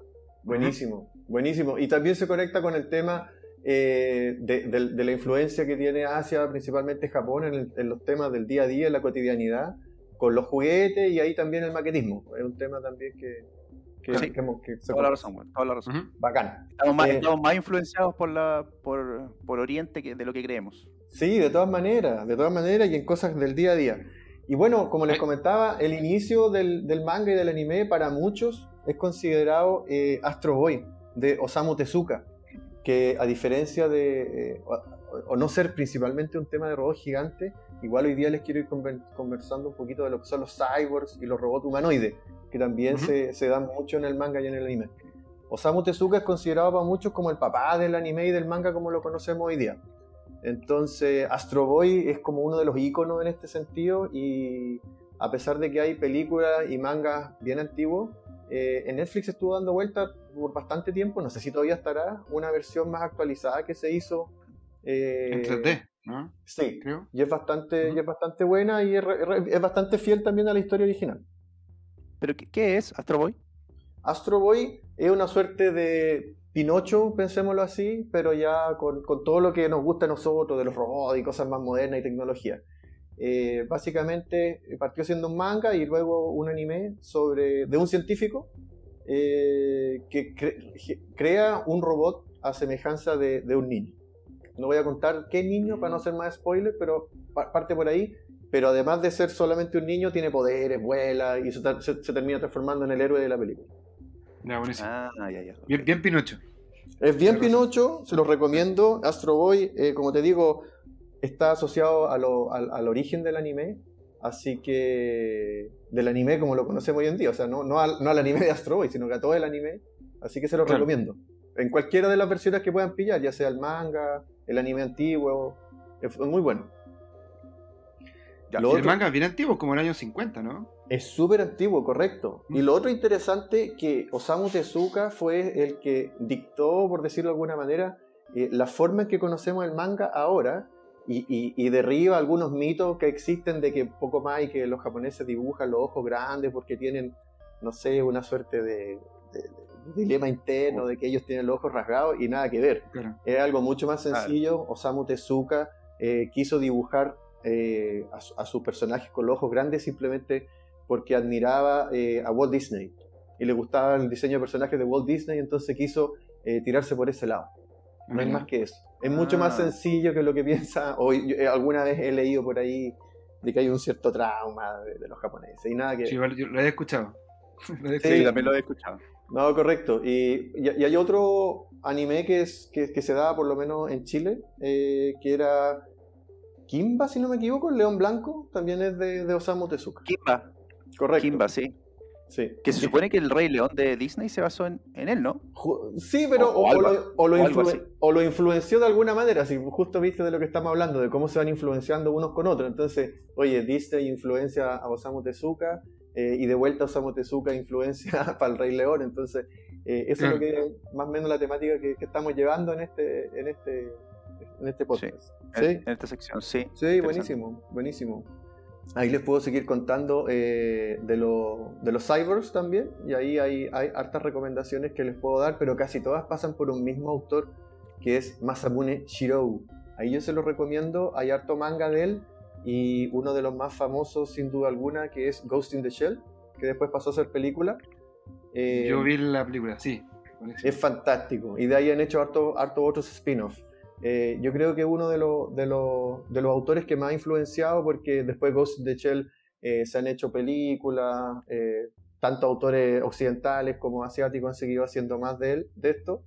Eh, y toda la obra de, de Masamune Shirou está siempre centrado en los cyborgs, en la inteligencia artificial, cuando las máquinas empiezan a pensar, oye, existo, no existo, tengo alma, soy un ser. es bien, es bien Claro. bacán, es bien bacán. Sí. Otras, otras obras de él famosas son Apple Seed, como, así como, ¿cómo se llama? Ah, Semilla- ah. es buenísimo. manzana. Claro. Sí, esa, esa yo la he visto, sí. Ese no lo he visto, mira. Yo no sabía era él. Buenísimo. Es como Cyberpunk, sí. Sí, sí. Y Dominion, que también es bien interesante. Hay unos personajes cyborg en Dominion. Eh, son, hartas re- son recomendaciones de Masamune Shirou que les puedo dar en todo el tema de los cyborgs. Y ahí claramente que podemos, uh, podríamos hacer un capítulo de puro cyborg, de cómo ha influenciado uno con otro el occidente al oriente en temas de lo que les comentaba, de los que les comentaba, con la inteligencia artificial y todo eso. Claro, pues demás. Sí, sí, sí. Entonces, pero to- todo esto son, son mangas, entonces, primero. Siempre, siempre son manga primero y después son animación. Claro, mucha, tú sabéis que, no sé, voy a tirar un número inventado por mí, pero no sé, el 80% sumo yo del anime parte siendo manga. Ya, mira. Claro. Sí, casi O sea, aquí estamos hablando de los primeros, de los primeros que iniciaron esta eh, dibujantes, ilustradores que iniciaron el, el fenómeno manga. Cl- Porque aquí claro. Masamune Shirow me parece ser que es como de la época de los años 70, 60, 70. Shirou, o sea, lo, lo más famoso, lo que les tiré yo, en realidad es de los 80. ¿ah? Era ya que me había. Ah, tiene razón. Sí, Él sí, nació en los 60. Claro. Pero sí, lo- los primeros que comentamos de Astro Boy, lo de Osamu Tezuka, claro, está en los inicios ahí de, de- de- del manga y el anime.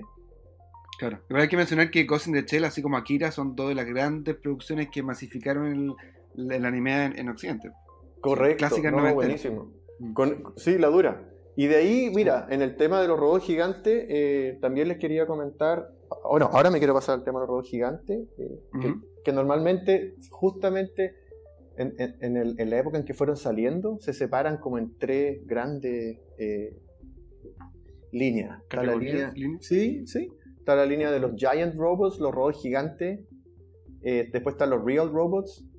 Y después están los biological robots. No sé por qué lo dije en inglés, se puede decir en español en realidad. Me parece very good, me parece very good. De nuevo, los robots gigantes propiamente tal, los robots reales y los robots biológicos. Y ahí le- les quiero comentar cuáles son como los, los más conocidos de esos tres. Y ahí se van a ir dando cuenta que de todas maneras han ido influenciando a, Occidente. Dentro de los robots gigantes está Mazinger y también Mazinger Z le llaman, eh, y Tetsu- Tetsujin 28, que acá en Chile por lo menos lo tradujeron como Iron Man 28. Ah, perfecto. Ah, yo vi Iron Man 28. Mazinger nunca la vi, pero Iron Man 28 sí. Ya mira, esas dos se las quería comentar porque viste, a, a ustedes les saltó el tiro. Sí. Son, son, do- son los dos que ma- con mayor fuerza llegaron a Occidente y ayudaron a, a que se hiciera conocido realmente el tema de los robots gigantes. No son los dos únicos, no son los que partieron, pero son los que más eh, entraron en Occidente. Y Tetsujin Mm. 28 para muchos es considerado como el primero de, los- de los animes y manga con robots gigantes. Eh, pero Mazinger ya fue el primero en, en que era piloteado desde adentro por, por, por el piloto. Eh, valga la Ah, porque, Claro. porque Iron Man 28 era como un robot que y tenía un amigo, no, o alguien que lo manejaba con una máquina, pero un niño. Claro, que Sí, niño. era como a control remoto, claro. Entonces, Mazinger Z de Gonagai, que también es considerado, pero uff, y Gonagai es ídolo por lo mismo, fue el primero ya, eh, no fue el primero de Gonagai en realidad, como te digo, fue el uno de los primeros, de los precursores, donde ya era piloteado desde adentro por, por, por un piloto, como les decía. Mazinger Z ese que juntaba los puños, el, el protagonista, nada que ver, me confundí. Lo- los dis- no, no, eh, Mazinger Z disparaba los puños del robot. Ah, disparaba los Disparaba puños. los puños. Ya, perfecto. Ya, ya. Claro. Ah, sí, la vi también. Sí. Perfecto. Y la particularidad de todo el género de robot gigante de esta época, que el robot normalmente es como único, eh, y además es como que fuera un personaje, si esa es la gran diferencia, era un poquito menos realista porque, pucha, creo que lo dije en la temporada 1, pero era re divertido que Mazinger prácticamente que tenía una polola, po, Una novia, digamos. Una robota. que era una robot eh, a, a- a- a semejanza, una robota, claro. Entonces casi que tenían su, eh, su propia personalidad. Era, oye, como que Mazinger es un poco más desordenado que los otros robots. Es una, es una- es una cuestión así, eh, un poquito menos realista. Pero sí sentó las bases, sí, pero sí sentó las bases del tema del piloto, eh, que, que normalmente es joven, que se sigue repitiendo, que está un poco, que no tiene muchas ganas de pilotearlo, que se sigue repitiendo después de los robots gigantes. Entonces hay varias cosas que se van repitiendo eh, y bueno, y sentaron las bases para, para, todo este, para toda esta línea de, de anime y manga. Eh, después, como les comentaba, eh, todo esto que les comentaba más o menos fue muy fuerte en los 70 eh, y ya en los 80 aparecen los robots real, que conversamos harto también en la primera temporada, donde está Gundam, por ejemplo, está Macros, que es lo que aquí llegó como Robotech, y les quería dar yo dos recomendaciones, si es que no lo conocen, eh, que eso, se lo van a pasar muy bien si la ven, eh, es Pat Labor, que es una serie televisiva también basada en un ¿Cómo se manga. llama? ¿Cómo se llama? Bad Eh, Lay- Bad Labor. Pat, Pat, como P- P-A-T, como es de Ah, Patrol. Pat- ah, nombre. de de Patrol. Patrol. Patrol Ok. Ah, Pat Labor. Labor. Perfecto. y labor, labor como trabajo en inglés. Es muy bueno este, este anime, se los Ah. recomiendo. Está dirigido por Mamoru Oshii, que es el mismo director, por ejemplo, de Ghost in the Shell, de la primera película. Em, la gran gracia de Pat Labor, em, que es una línea, son unos policías en Japón que utilizan a unos robots no tan grandes como los super robots, em, eh, como el equivalente a, a un- a un, a un auto de policía. Oye, una cosa, yo llevo años- de verdad, yo una vez cuando era más ¿Ya? chico fue una tienda esta que vendía como robots y juegos de rol, que en ese tiempo estaba todo medio mezclado, y me acuerdo haber visto una, una serie como de robots que era manejado por una, o una, una chica, ¿no? O hay una chica ahí, nada que ver. Bueno, la cosa es que vi- me acuerdo haber visto el robot con, con una, con una persona ahí como posando y nunca supe qué serie era. Eso fue hace 20 años atrás, me acabo de enterar que era Pat Labor. Mira, me acaba de sacar una de esas cosas que uno tiene pendiente en la cabeza hace Buenísimo, 20 años, te lo juro. buenísimo. Increíble. No, buenísimo. Y el personaje principal, que es esta, esta policía, es re divertida porque es súper fanática de su robot y le habla y casi que está enamorada de él y lo limpia y lo requete contra limpia. Buenísimo. Oye, pero eh, una, una pregunta Sí, antes, antes de seguir con, lo- con, los, con los robots reales. ¿Por qué, son, por qué eh, hicimos una diferencia entre los robots gigantes y los bo- robots reales? ¿A, a qué, a qué se refiere con reales? Buenísima pregunta, buenísima pregunta. Esto es lo que co- como partió con Gundam, en que realmente el robot pasa a ser solamente un vehículo, generalmente militar. Entonces, es un vehículo más, es un nuevo tanque, es un nuevo avión, ¿te fijáis? Esa es la gran diferencia. Entonces los personajes de todo esto, Sin personalidad. eh, claro, entonces los personajes de estos animes y de, esta, y de estas mangas ya pasan a ser eh, las personas, los pilotos y todo lo que pasa alrededor de estos robots. Es fantástico. ¿Mm? Ah, por eso decía, por eso decía que el Mazinger tiene su personalidad, Iron Man como que tiene entre comillas su personalidad. Acá ya es una armadura grande, un, como dices tú, es un, ta- es un, es un instrumento solamente. Correcto, correcto. En el tema de Pat Labor, si seguimos conversando de eso, labor, de la palabra inglesa de trabajo, eh, se llaman así, todos los mechas de Pat Labor se llaman así, porque nacieron siendo eh, como grúas más, Mm. más, más versátiles. Piensen, por ejemplo, en el robot que utilizaba Ripley o la armadura que usaba Ripley en Alien 2. Claro. Algo así son los... A la, amarilla, que era como Claro, montacarga. Claro, Una exactamente. armadura montacarga. Exactamente.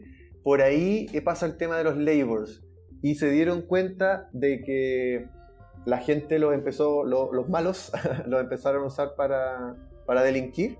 Así que se dieron cuenta que necesitaban hacer eh, vehículos policiales también que fueran labor. Y de ahí aparece este patro- patrol labor, pat labor, aparece en esta, est- esta línea. Ah, qué interesante. Es súper Sí. choro. Y en el caso de Gundam fue, es muy similar. Partieron fabricando los Mobile Suits, así se llaman los Gundam, muy muy grandes porque funcionaban en cero gravedad en el espacio para armar, ¿cómo se llama? Las estaciones espaciales donde se fue a vivir la gente. Cuando la, la Tierra se, se- se sobre- estaba muy sobrepoblada, Ok. se fueron a vivir a estos, a estos sites que se llaman y fueron fabricados por los Mobile Suits. Y detrásito de eso aparecieron los, los antagonistas y empezaron a... no, aquí ya no era delinquir, ¿ah? ya era tratar de destruir la Tierra, ya es más, es más épico la historia de Gundam, pero pasa, pasa por algo similar. Ah, ajá, qué interesante. O sea, el origen de, de Gundam, que tú eres ultra fanático, es, es esto de, de llevar el, el robot a construir estaciones, básicamente. Correcto, Y después, se- correcto. y después se transforman. Me acuerdo que nos dijiste en la temporada 1, en, en aquel episodio del, del maquetismo, que, que eran también. Gundam era como un instrumento, ¿no? Era, era como. eh, Justamente. No sé, y, de- y después se transformaron como una especie de robot con ya de combate, ¿o no? ¿O nunca fue combate? Justamente. No, sí, sí fue de combate. Entonces partieron siendo como super grúas, por decirlo, para el espacio. ¿Ya? Eh, y, y al utilizarlo, lo... no quiero decir los malos, si la gracia de Gundam que no hay malos y buenos. Todos tienen su, Digamos el antagonista. todos tienen su historia detrás. Los antagonistas eh, no, no encuentran nada mejor, y esto no es un spoiler porque este es el capítulo 1, no encuentran nada mejor que agarrar un site completo con todos los civiles adentro y tirárselo contra la Tierra.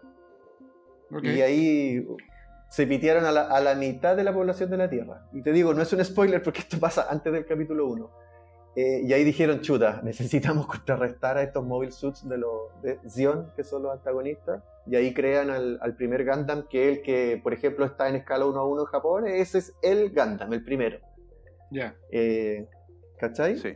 Em, por ahí va la historia de Gundam. Se parece bastante a, a The Expanse, para empezar a hablar de cómo están interrelacionadas las cosas, de que la gente que vive en estas estaciones eh, espaciales se sienten como ciudadanos de segunda categoría frente a los de la Tierra, y por ahí que aparece este descontento que llega hasta ese extremo de, de- de lo que les conté recién, y ya esto desencadena una guerra, y ahí parte la serie Gundam, la primera, con la guerra de un año que se llama entre Zion, el Principado de Zion, y la Tierra.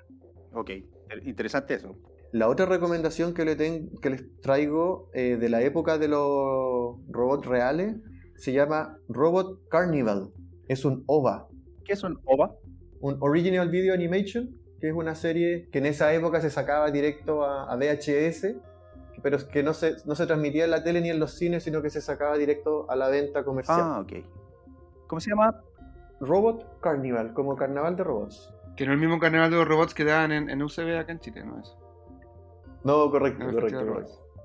La gran gracia de Robot Carnival que son varias historias cortas de distintos tipos de robots. Hay robots humanoides, hay robots eh, grandes. Y lo bonito del robot grande que aparece en esto es, eh, es a vapor, que es como una derivado del- un derivado cyberpunk que le llaman steampunk, como de Steampunk, vapor. sí.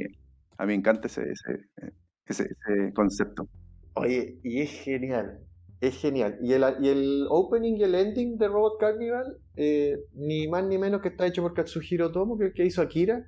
Y él es uno de los que le da un espaldarazo a este OVA, a todas estas historias cortas. Ah, Em, y dentro de la influencia, si se acuerdan de la película Wild. Wild, Wild, Wild West, ahí también aparece un robot a vapor, steampunk total, que es el que usa el malo Una araña, ¿no? ahí para pelear contra Will Smith. sí, era como una araña. Sí, sí, claro, sí. claro. Oye, acá estamos. y acá- Claro. A ver, eh, Robert Carnival me parece acá 1987. Vamos por esa época. Sí, estamos en los 80. Y, y acá estamos, eh, toda esta, esta oleada de los robots reales, digamos, llegaron a Occidente, Claro. digamos, fue, fue constantemente llegando a Occidente. Me imagino que en, en Japón en particular había muchas más series o más películas, me imagino yo, y que, y que, y que algunas llegaron a Occidente como esta, que empezaron también a, a lo que nos dices tú, a, a moldear el futuro eh, de, de- de los robots gigantes, como los conocemos en Occidente, hasta el punto de hacer un Pacific Rim, que es algo actual. Correcto, no, correcto. Una de las que pegó más fuerte y muchos de los que tenemos, de los que nos criamos en los 80 viendo tele, eh, es Robotech, que está inspirada o es una, juntaron tres animes distintos nomás. Eh, mira, la historia de cómo partió Robotech es que mandaron eh, gente de la productora Harmony Gold, que en esa época transmitía para Estados Unidos mucho anime, a buscar una nueva serie y les encantó Macros. Esa es la serie de robots gigantes, Real Robots, bacanes, transformables de la época. Y volvió, volvió este, este productor, que si no me equivoco es Carl Macy, pero da lo mismo el nombre. Y Harmony Gold le dijo, sabéis que está excelente, está muy buena, pero es muy corta, queremos ochenta y tantos capítulos. Así que tuvo que volver, Ok. tuvo que volver a buscar. Eh, y ahí fue que juntaron tres animes en uno solo y se preocuparon nomás de que el diseño de personaje se pareciera para que pasara piola, pero no la historia. Por eso que la historia de Robotech, dependiendo de lo que tú estás viendo, la protocultura puede ser las canciones de Miss May, o comida, Una o flor. una flor, Claro. o cómo se llama, Oye, o sea combustible. Eso de que Dana, Dana era hija de Mirilla, eso no existe, es todo un invento para juntar la, la historia. Que Scott Bernard buscaba a. Rick Hunter también es mentira. Todo eso es mentira, todo eso es mentira. Oh, me acaba de matar la serie Robotech. Yo me acuerdo, a mí me, eh, Robotech, eh, yo me crié con Robotech. Y, me acuerdo que yo me, enteré de eso mucho tiempo después. Y, y haciendo, viendo nuevamente la serie, claro, te vas dando cuenta de que hay mucha inconsistencia. Entonces, análogamente es como que yo fuera a Estados Unidos y me traiga a Latinoamérica o donde quiera que no estén escuchando en este momento. Voy y compro el primer capítulo, la primera película de, de Indiana Jones, por ejemplo. Después voy, me compro la segunda película, pero de Star Wars. Y después voy y me compro la tercera película de, no sé, Volver al Futuro. Y las junto las tres y le pongo otro nombre y trato de que, como dijiste tú, de tratar de que los personajes se parezcan, tratar de hilar, de juntar esta historia, que son tres historias diferentes, con personajes diferentes, tratar de juntarlas. Mm.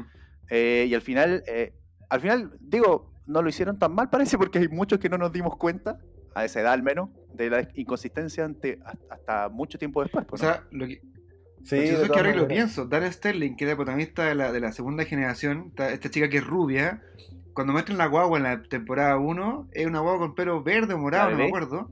Y después en la temporada 2 está rubio y nunca lo pensé. Maldición. Claro, sí, sí. Ya, pero para que no te sientas tan mal, por ahí por Macros 7, si no me equivoco, la personaje principal, o uno de los personajes principales es la hija de Max. Ah, ya, la, la real, ya. Sí, que a todo esto no es Max Sterling, es Maximilian Genius en Chuta, Macros. Me cambiaron encima el nombre. Sí, la- una de las gracias de Macros, eh, que también fue algo fuerte en los 80, era el tema de los mechas transformables. Y, y ahí también te puedo comentar que una de las influencias grandes eh, para Occidente son los Transformers. Ah, La historia de Transformers, que lo podemos contar un poquito más, o, o lo conversaremos más en el capítulo de, de- de Ujú. los juguetes, pero básicamente fue que, similar a como esta productora iba a buscar anime, eh, estas eran una, unas fábricas de juguetes que iban a buscar los juguetes en Japón, que también estaban a la vanguardia en muchas cosas. Fueron a buscar juguetes y volvieron con el tema de Transformers. Pero ahí, le- ahí en otro capítulo vamos a conversar mira. más de Sí, eso. porque Transformers es Ok. gringa, pues, no es de Estados Unidos. Transformers de gringa, sí. Correcto. Mm. No, no, vamos, vamos en Robotech, ya vamos en, en en- a finales de los 80. Ujú. Correcto, correcto. Y después ya pasándonos a los 90 hasta la, la época actual, eh, apareció eh, los, robots biológicos, eh, que principalmente el mecha está basado eh, en, en- en algo biológico. Por ejemplo, pensemos en Evangelion, que si, que si, no, se, si, no, se, si no se acuerdan, los mechas que eran gigantes eran como hu- humanos... Eso eran, eran humanos hechos grandotes. ¿Te fijáis? Claro. Y está, está, está conectado con un ADN específico, un piloto, hecho, hecho para esa persona. No era como que cualquier persona podía manejar un, un, un mecha, ¿no? Justamente, justamente. Ujú. Evangelio, que es una obra de culto de, de Hideaki Anno, que este año ya van a sacar la última película. Eh, Claro, plantea eso, que alterando genéticamente cuerpos o, o- o ADN humano ya puede llegar a ser un gigantón. eh, así que eso, a eso le llaman el robot biológico. Y ahí también hay una serie que yo les recomiendo que pasó súper piola, pasó súper piola, pero muy entretenida. Eh, se llama Gazaraki, también es de los 90. Em, Gazaraki, la gran gracia que tiene, que por último, si no la quieren ver entera, busquen el, el capítulo o la escena donde hacen una comparativa entre un mecha y un tanque. Porque en la historia de Gazaraki, los personajes principales son dueños de una empresa que fabrican armas. Y, y bueno, y, la conexión con el robot biológico es que ellos encontraron en una ruina algunos robots de épocas antiguas que efectivamente eran medio, eran medio, eran entre personas gigantes y robots, eh, y con esa tecnología pueden fabricar armas. Y hay una escena donde están compitiendo para ganarse un contrato con su mecha versus tanques. Y hacen un combate eh, simulado, me refiero sin balas, pero real, no era dentro de, de una- de un, de un simulador, en un terreno real, y van comparando cuánto más rápido el robot, cuánto más efectivo en el terreno, versus los tanques. Y la escena, siendo un anime de los 90, está muy, pero muy bien lograda, así que se las recomiendo a todos los que nos gusta este tema. Realmente interesante cómo puede- logran ahí comparar estos robots con, con tanques. Saraki. Gazaraki. Aquí la estoy viendo. está Gazaraki. buena. Sí, es, es muy buena, es muy buena.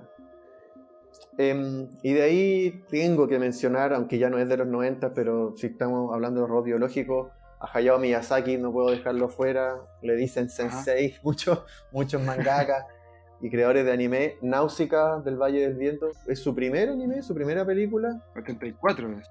Sí, tiene robots biológicos gigantones, que son los, bueno, son los gigantes de Náusica. Y ya algo más moderno también quería comentarles de Attack on Titan, que los Titan a veces también son considerados de esa forma. Que está muy de Claro, moda son, ahora. son gigantes finalmente. Claro, claro. Sin entrar en spoiler, porque esa serie sí puede, sí puede entrar en spoilers. Sí, sí, no, no, no, spoil- no spoilemos. Pero eh, el Náusica, recordad que tenemos esta temporada un especial de estudio Ghibli. Correcto. Si no podemos, no podemos no hablar de Ghibli. no sí, eso es, hay que mencionarlo. que es probablemente uno de los estudios más importantes eh, japoneses de animación que ha trascendido a, a- a todo el mundo, y que porque ganan muchos Óscares, eh, la animación es muy clásica, eh, etcétera. Entonces vamos a hacer un especial espe- eh, específico de eso, repasando, repasando sus películas, para que nos expliquen un poco cómo nace todo esto. No, por supuesto. Eh, no se puede dejar fuera de, de un podcast como el, como el de ustedes. Eh, el, el que ha influenciado, yo creo, de mayor manera a todo el mundo. Hasta la música de las películas, se hacen conciertos en todas partes. Es un fenómeno parecido a Star Wars. Sí, Mm, sí. yo creo. Mm. O sea, creo que es como el equivalente a Disney, pero de, de Japón, ¿no? Porque tiene su parque temático también y todo. Justamente. Seguro. Oye, y en la, y en la otra influencia que, que han trascendido a lo que estamos conversando, eh, bueno, está todo el género tokusatsu, que es el género de la tipo Godzilla, tipo Ultraman. Ese, Claro, ese es género también nació allá, pero está muy interrelacionado con robots gigantes y ahí hay un montón de ejemplos, bueno, siendo muy famoso el de los Power Rangers, pero por ejemplo Claro. hasta el video de los Beastie Boys de Intergalactic, que es un video completamente hecho como tokusatsu, que es Pero genial. Tokusatsu bueno. que no, no es el monstruo gigante, porque yo te- de hecho yo te iba a preguntar dónde entran, por ejemplo, aquí los kaiju, que, es, que yo, yo sé que no son robots necesariamente, entendería, pero son como los monstruos gigantes, ¿no? Acá, ¿qué Claro, es es el que Tokusatsu? el, el to- el tokusatsu es el género completo de una persona disfrazada, grabada desde abajo, al lado de puros edificios de juguete para que parezca un gigante. Ah, Eso es como, Ya. eso es como el gran género, y te lo expliqué en forma bien burda, pero eso Sí, es. sí, y, de ahí y de ahí aparecen todos los subgéneros, si es, que es, si es que es de puro monstruo, que es como Kaiju, aparece Godzilla y así. Hay otros más que yo no me acuerdo los nombres. Claro. Pero por ahí va la claro, cosa. razón. Y Power- Power Ranger también. Es como la técnica de filmación. Oye, y a propósito de técnica de filmación, lo interesante de todo esto, a todo esto, eh, en Japón todas estas cosas nacen porque es más barato. Los mangas son en blanco y negro porque es más barato y si les va bien recién los colorizan. El anime, Ah, hay tanto anime, hay de todo tipo de anime porque es más barato hacer anime que hacer películas con actores, ¿te fijáis? Ah, Por eso que hay animes para grandes y por eso cuando chico quedó nosotros quedó la escoba cuando creo que Televisión Nacional, que es un canal de Chile, eh, transmitió Cobra en horario de niños, siento que era para mayores de 18 en Japón. Entonces, en Chile no se entendía que existían dibujos Para- animados en otras partes para- que fueran para para, adultos, adultos. claro. ¿cachai? El tema pasa por otro lado, que es más barato hacer eh, anime que a estar eh, grabando películas. mm, mira.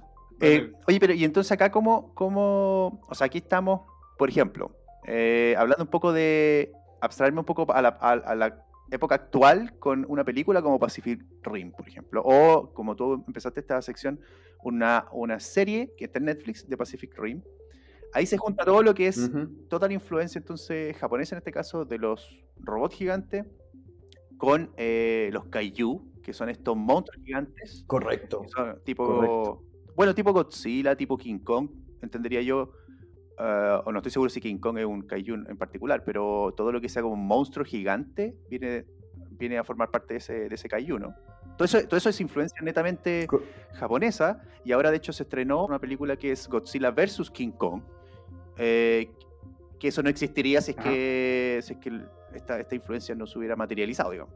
Sí, po, por supuesto, no, por supuesto. Y guiños a este tipo de películas también aparecen en otras películas donde alguien disfrazado por error pasa a romper una maqueta, me acuerdo en una comedia que yo vi cuando chico y era muy genial. Era una comedia que ahora ya ni me acuerdo, que era, se llamaba así como Un Verano Loco, donde había un gallo que por casualidad estaba disfrazado así como de, de Barney Ah, y, le, y, le, oye, y le tiraban un cigarro por la boca del Barney, entonces le empezó a quemar el pelo. Y el gallo se empezó a quemar y empezó a gritar, ¡ah! Y empezó a romper una maqueta.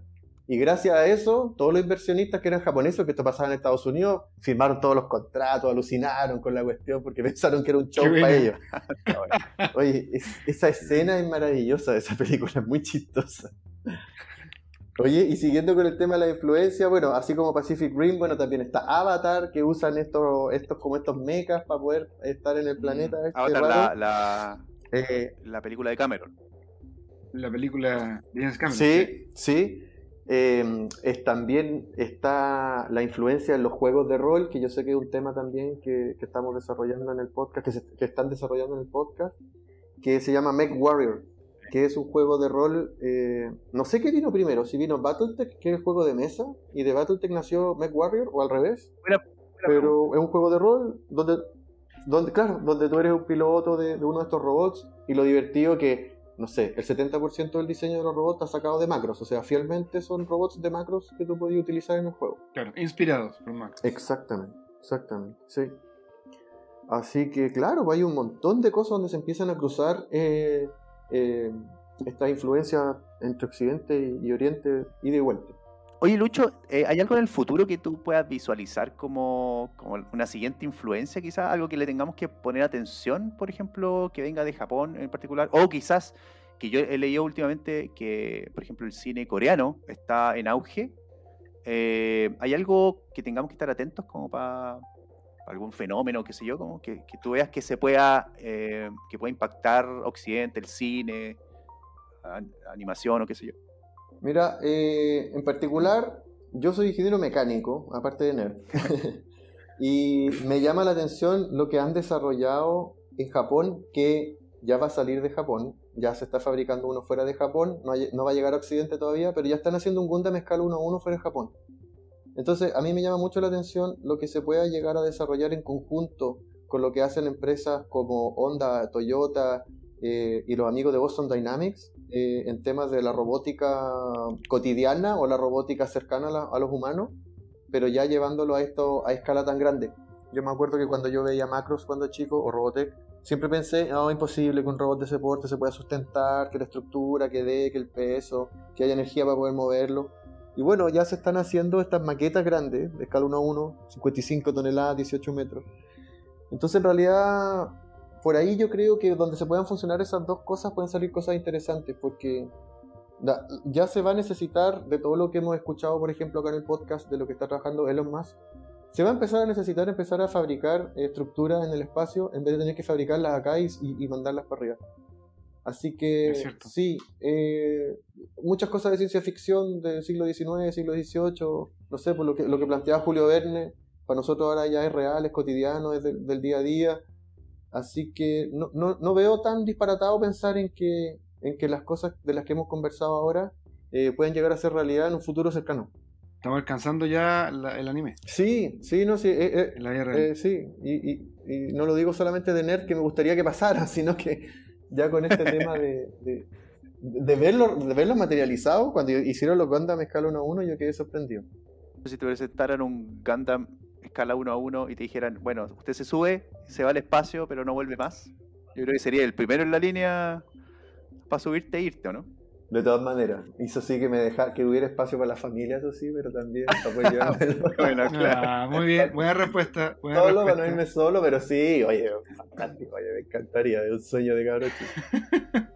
Ya pues Luis, muchas gracias por traernos este tema. Súper interesante la, la influencia asiática de robots que nosotros lo damos por sentado y la verdad es que afectan varios, y está súper dividido también en varias categorías. No teníamos idea. No, por supuesto, por supuesto. Muchas gracias por invitarme, feliz de participar y, y los eché de menos todos los jueves que no estuvieron después de la primera temporada. Buenísimo, nosotros también echamos de menos escuchar nosotros Este- mismos, este- somos así egocéntricos. Ya, pues Lucho, gracias entonces, un abrazote grande. Igual, vale, chao, chao. Muy bien, chao, chao.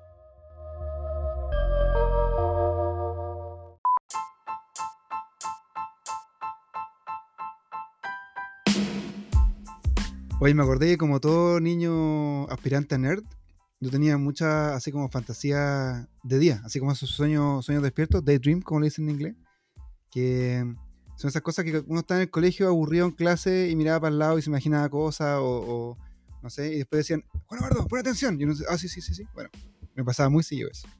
Y uno que tenía muy frecuente era imaginarme en el colegio que me llamaban de emergencia de una estación espacial y yo corría al patio del colegio que se veía por la ventana, entonces yo me imaginaba que se abría el patio así, uf, abajo. Ah, pero te lo imaginabas, o corríais de verdad, te tiráis por la No, no, no, me lo imaginaba, me lo imaginaba. Ah. Me imaginaba que se abría como el, el- el patio de- del colegio, sería como, como debajo de, de- así como en Robotech, cuando parte Robotech, que se abre como la, la plataforma de que sube uf, con la nave, Claro. y yo me subí a una nave espacial y uf, era una nave de robot, era una, una nave que se transformaba en robot gigante, igual que Robotech, pues yo era fanático de Robotech.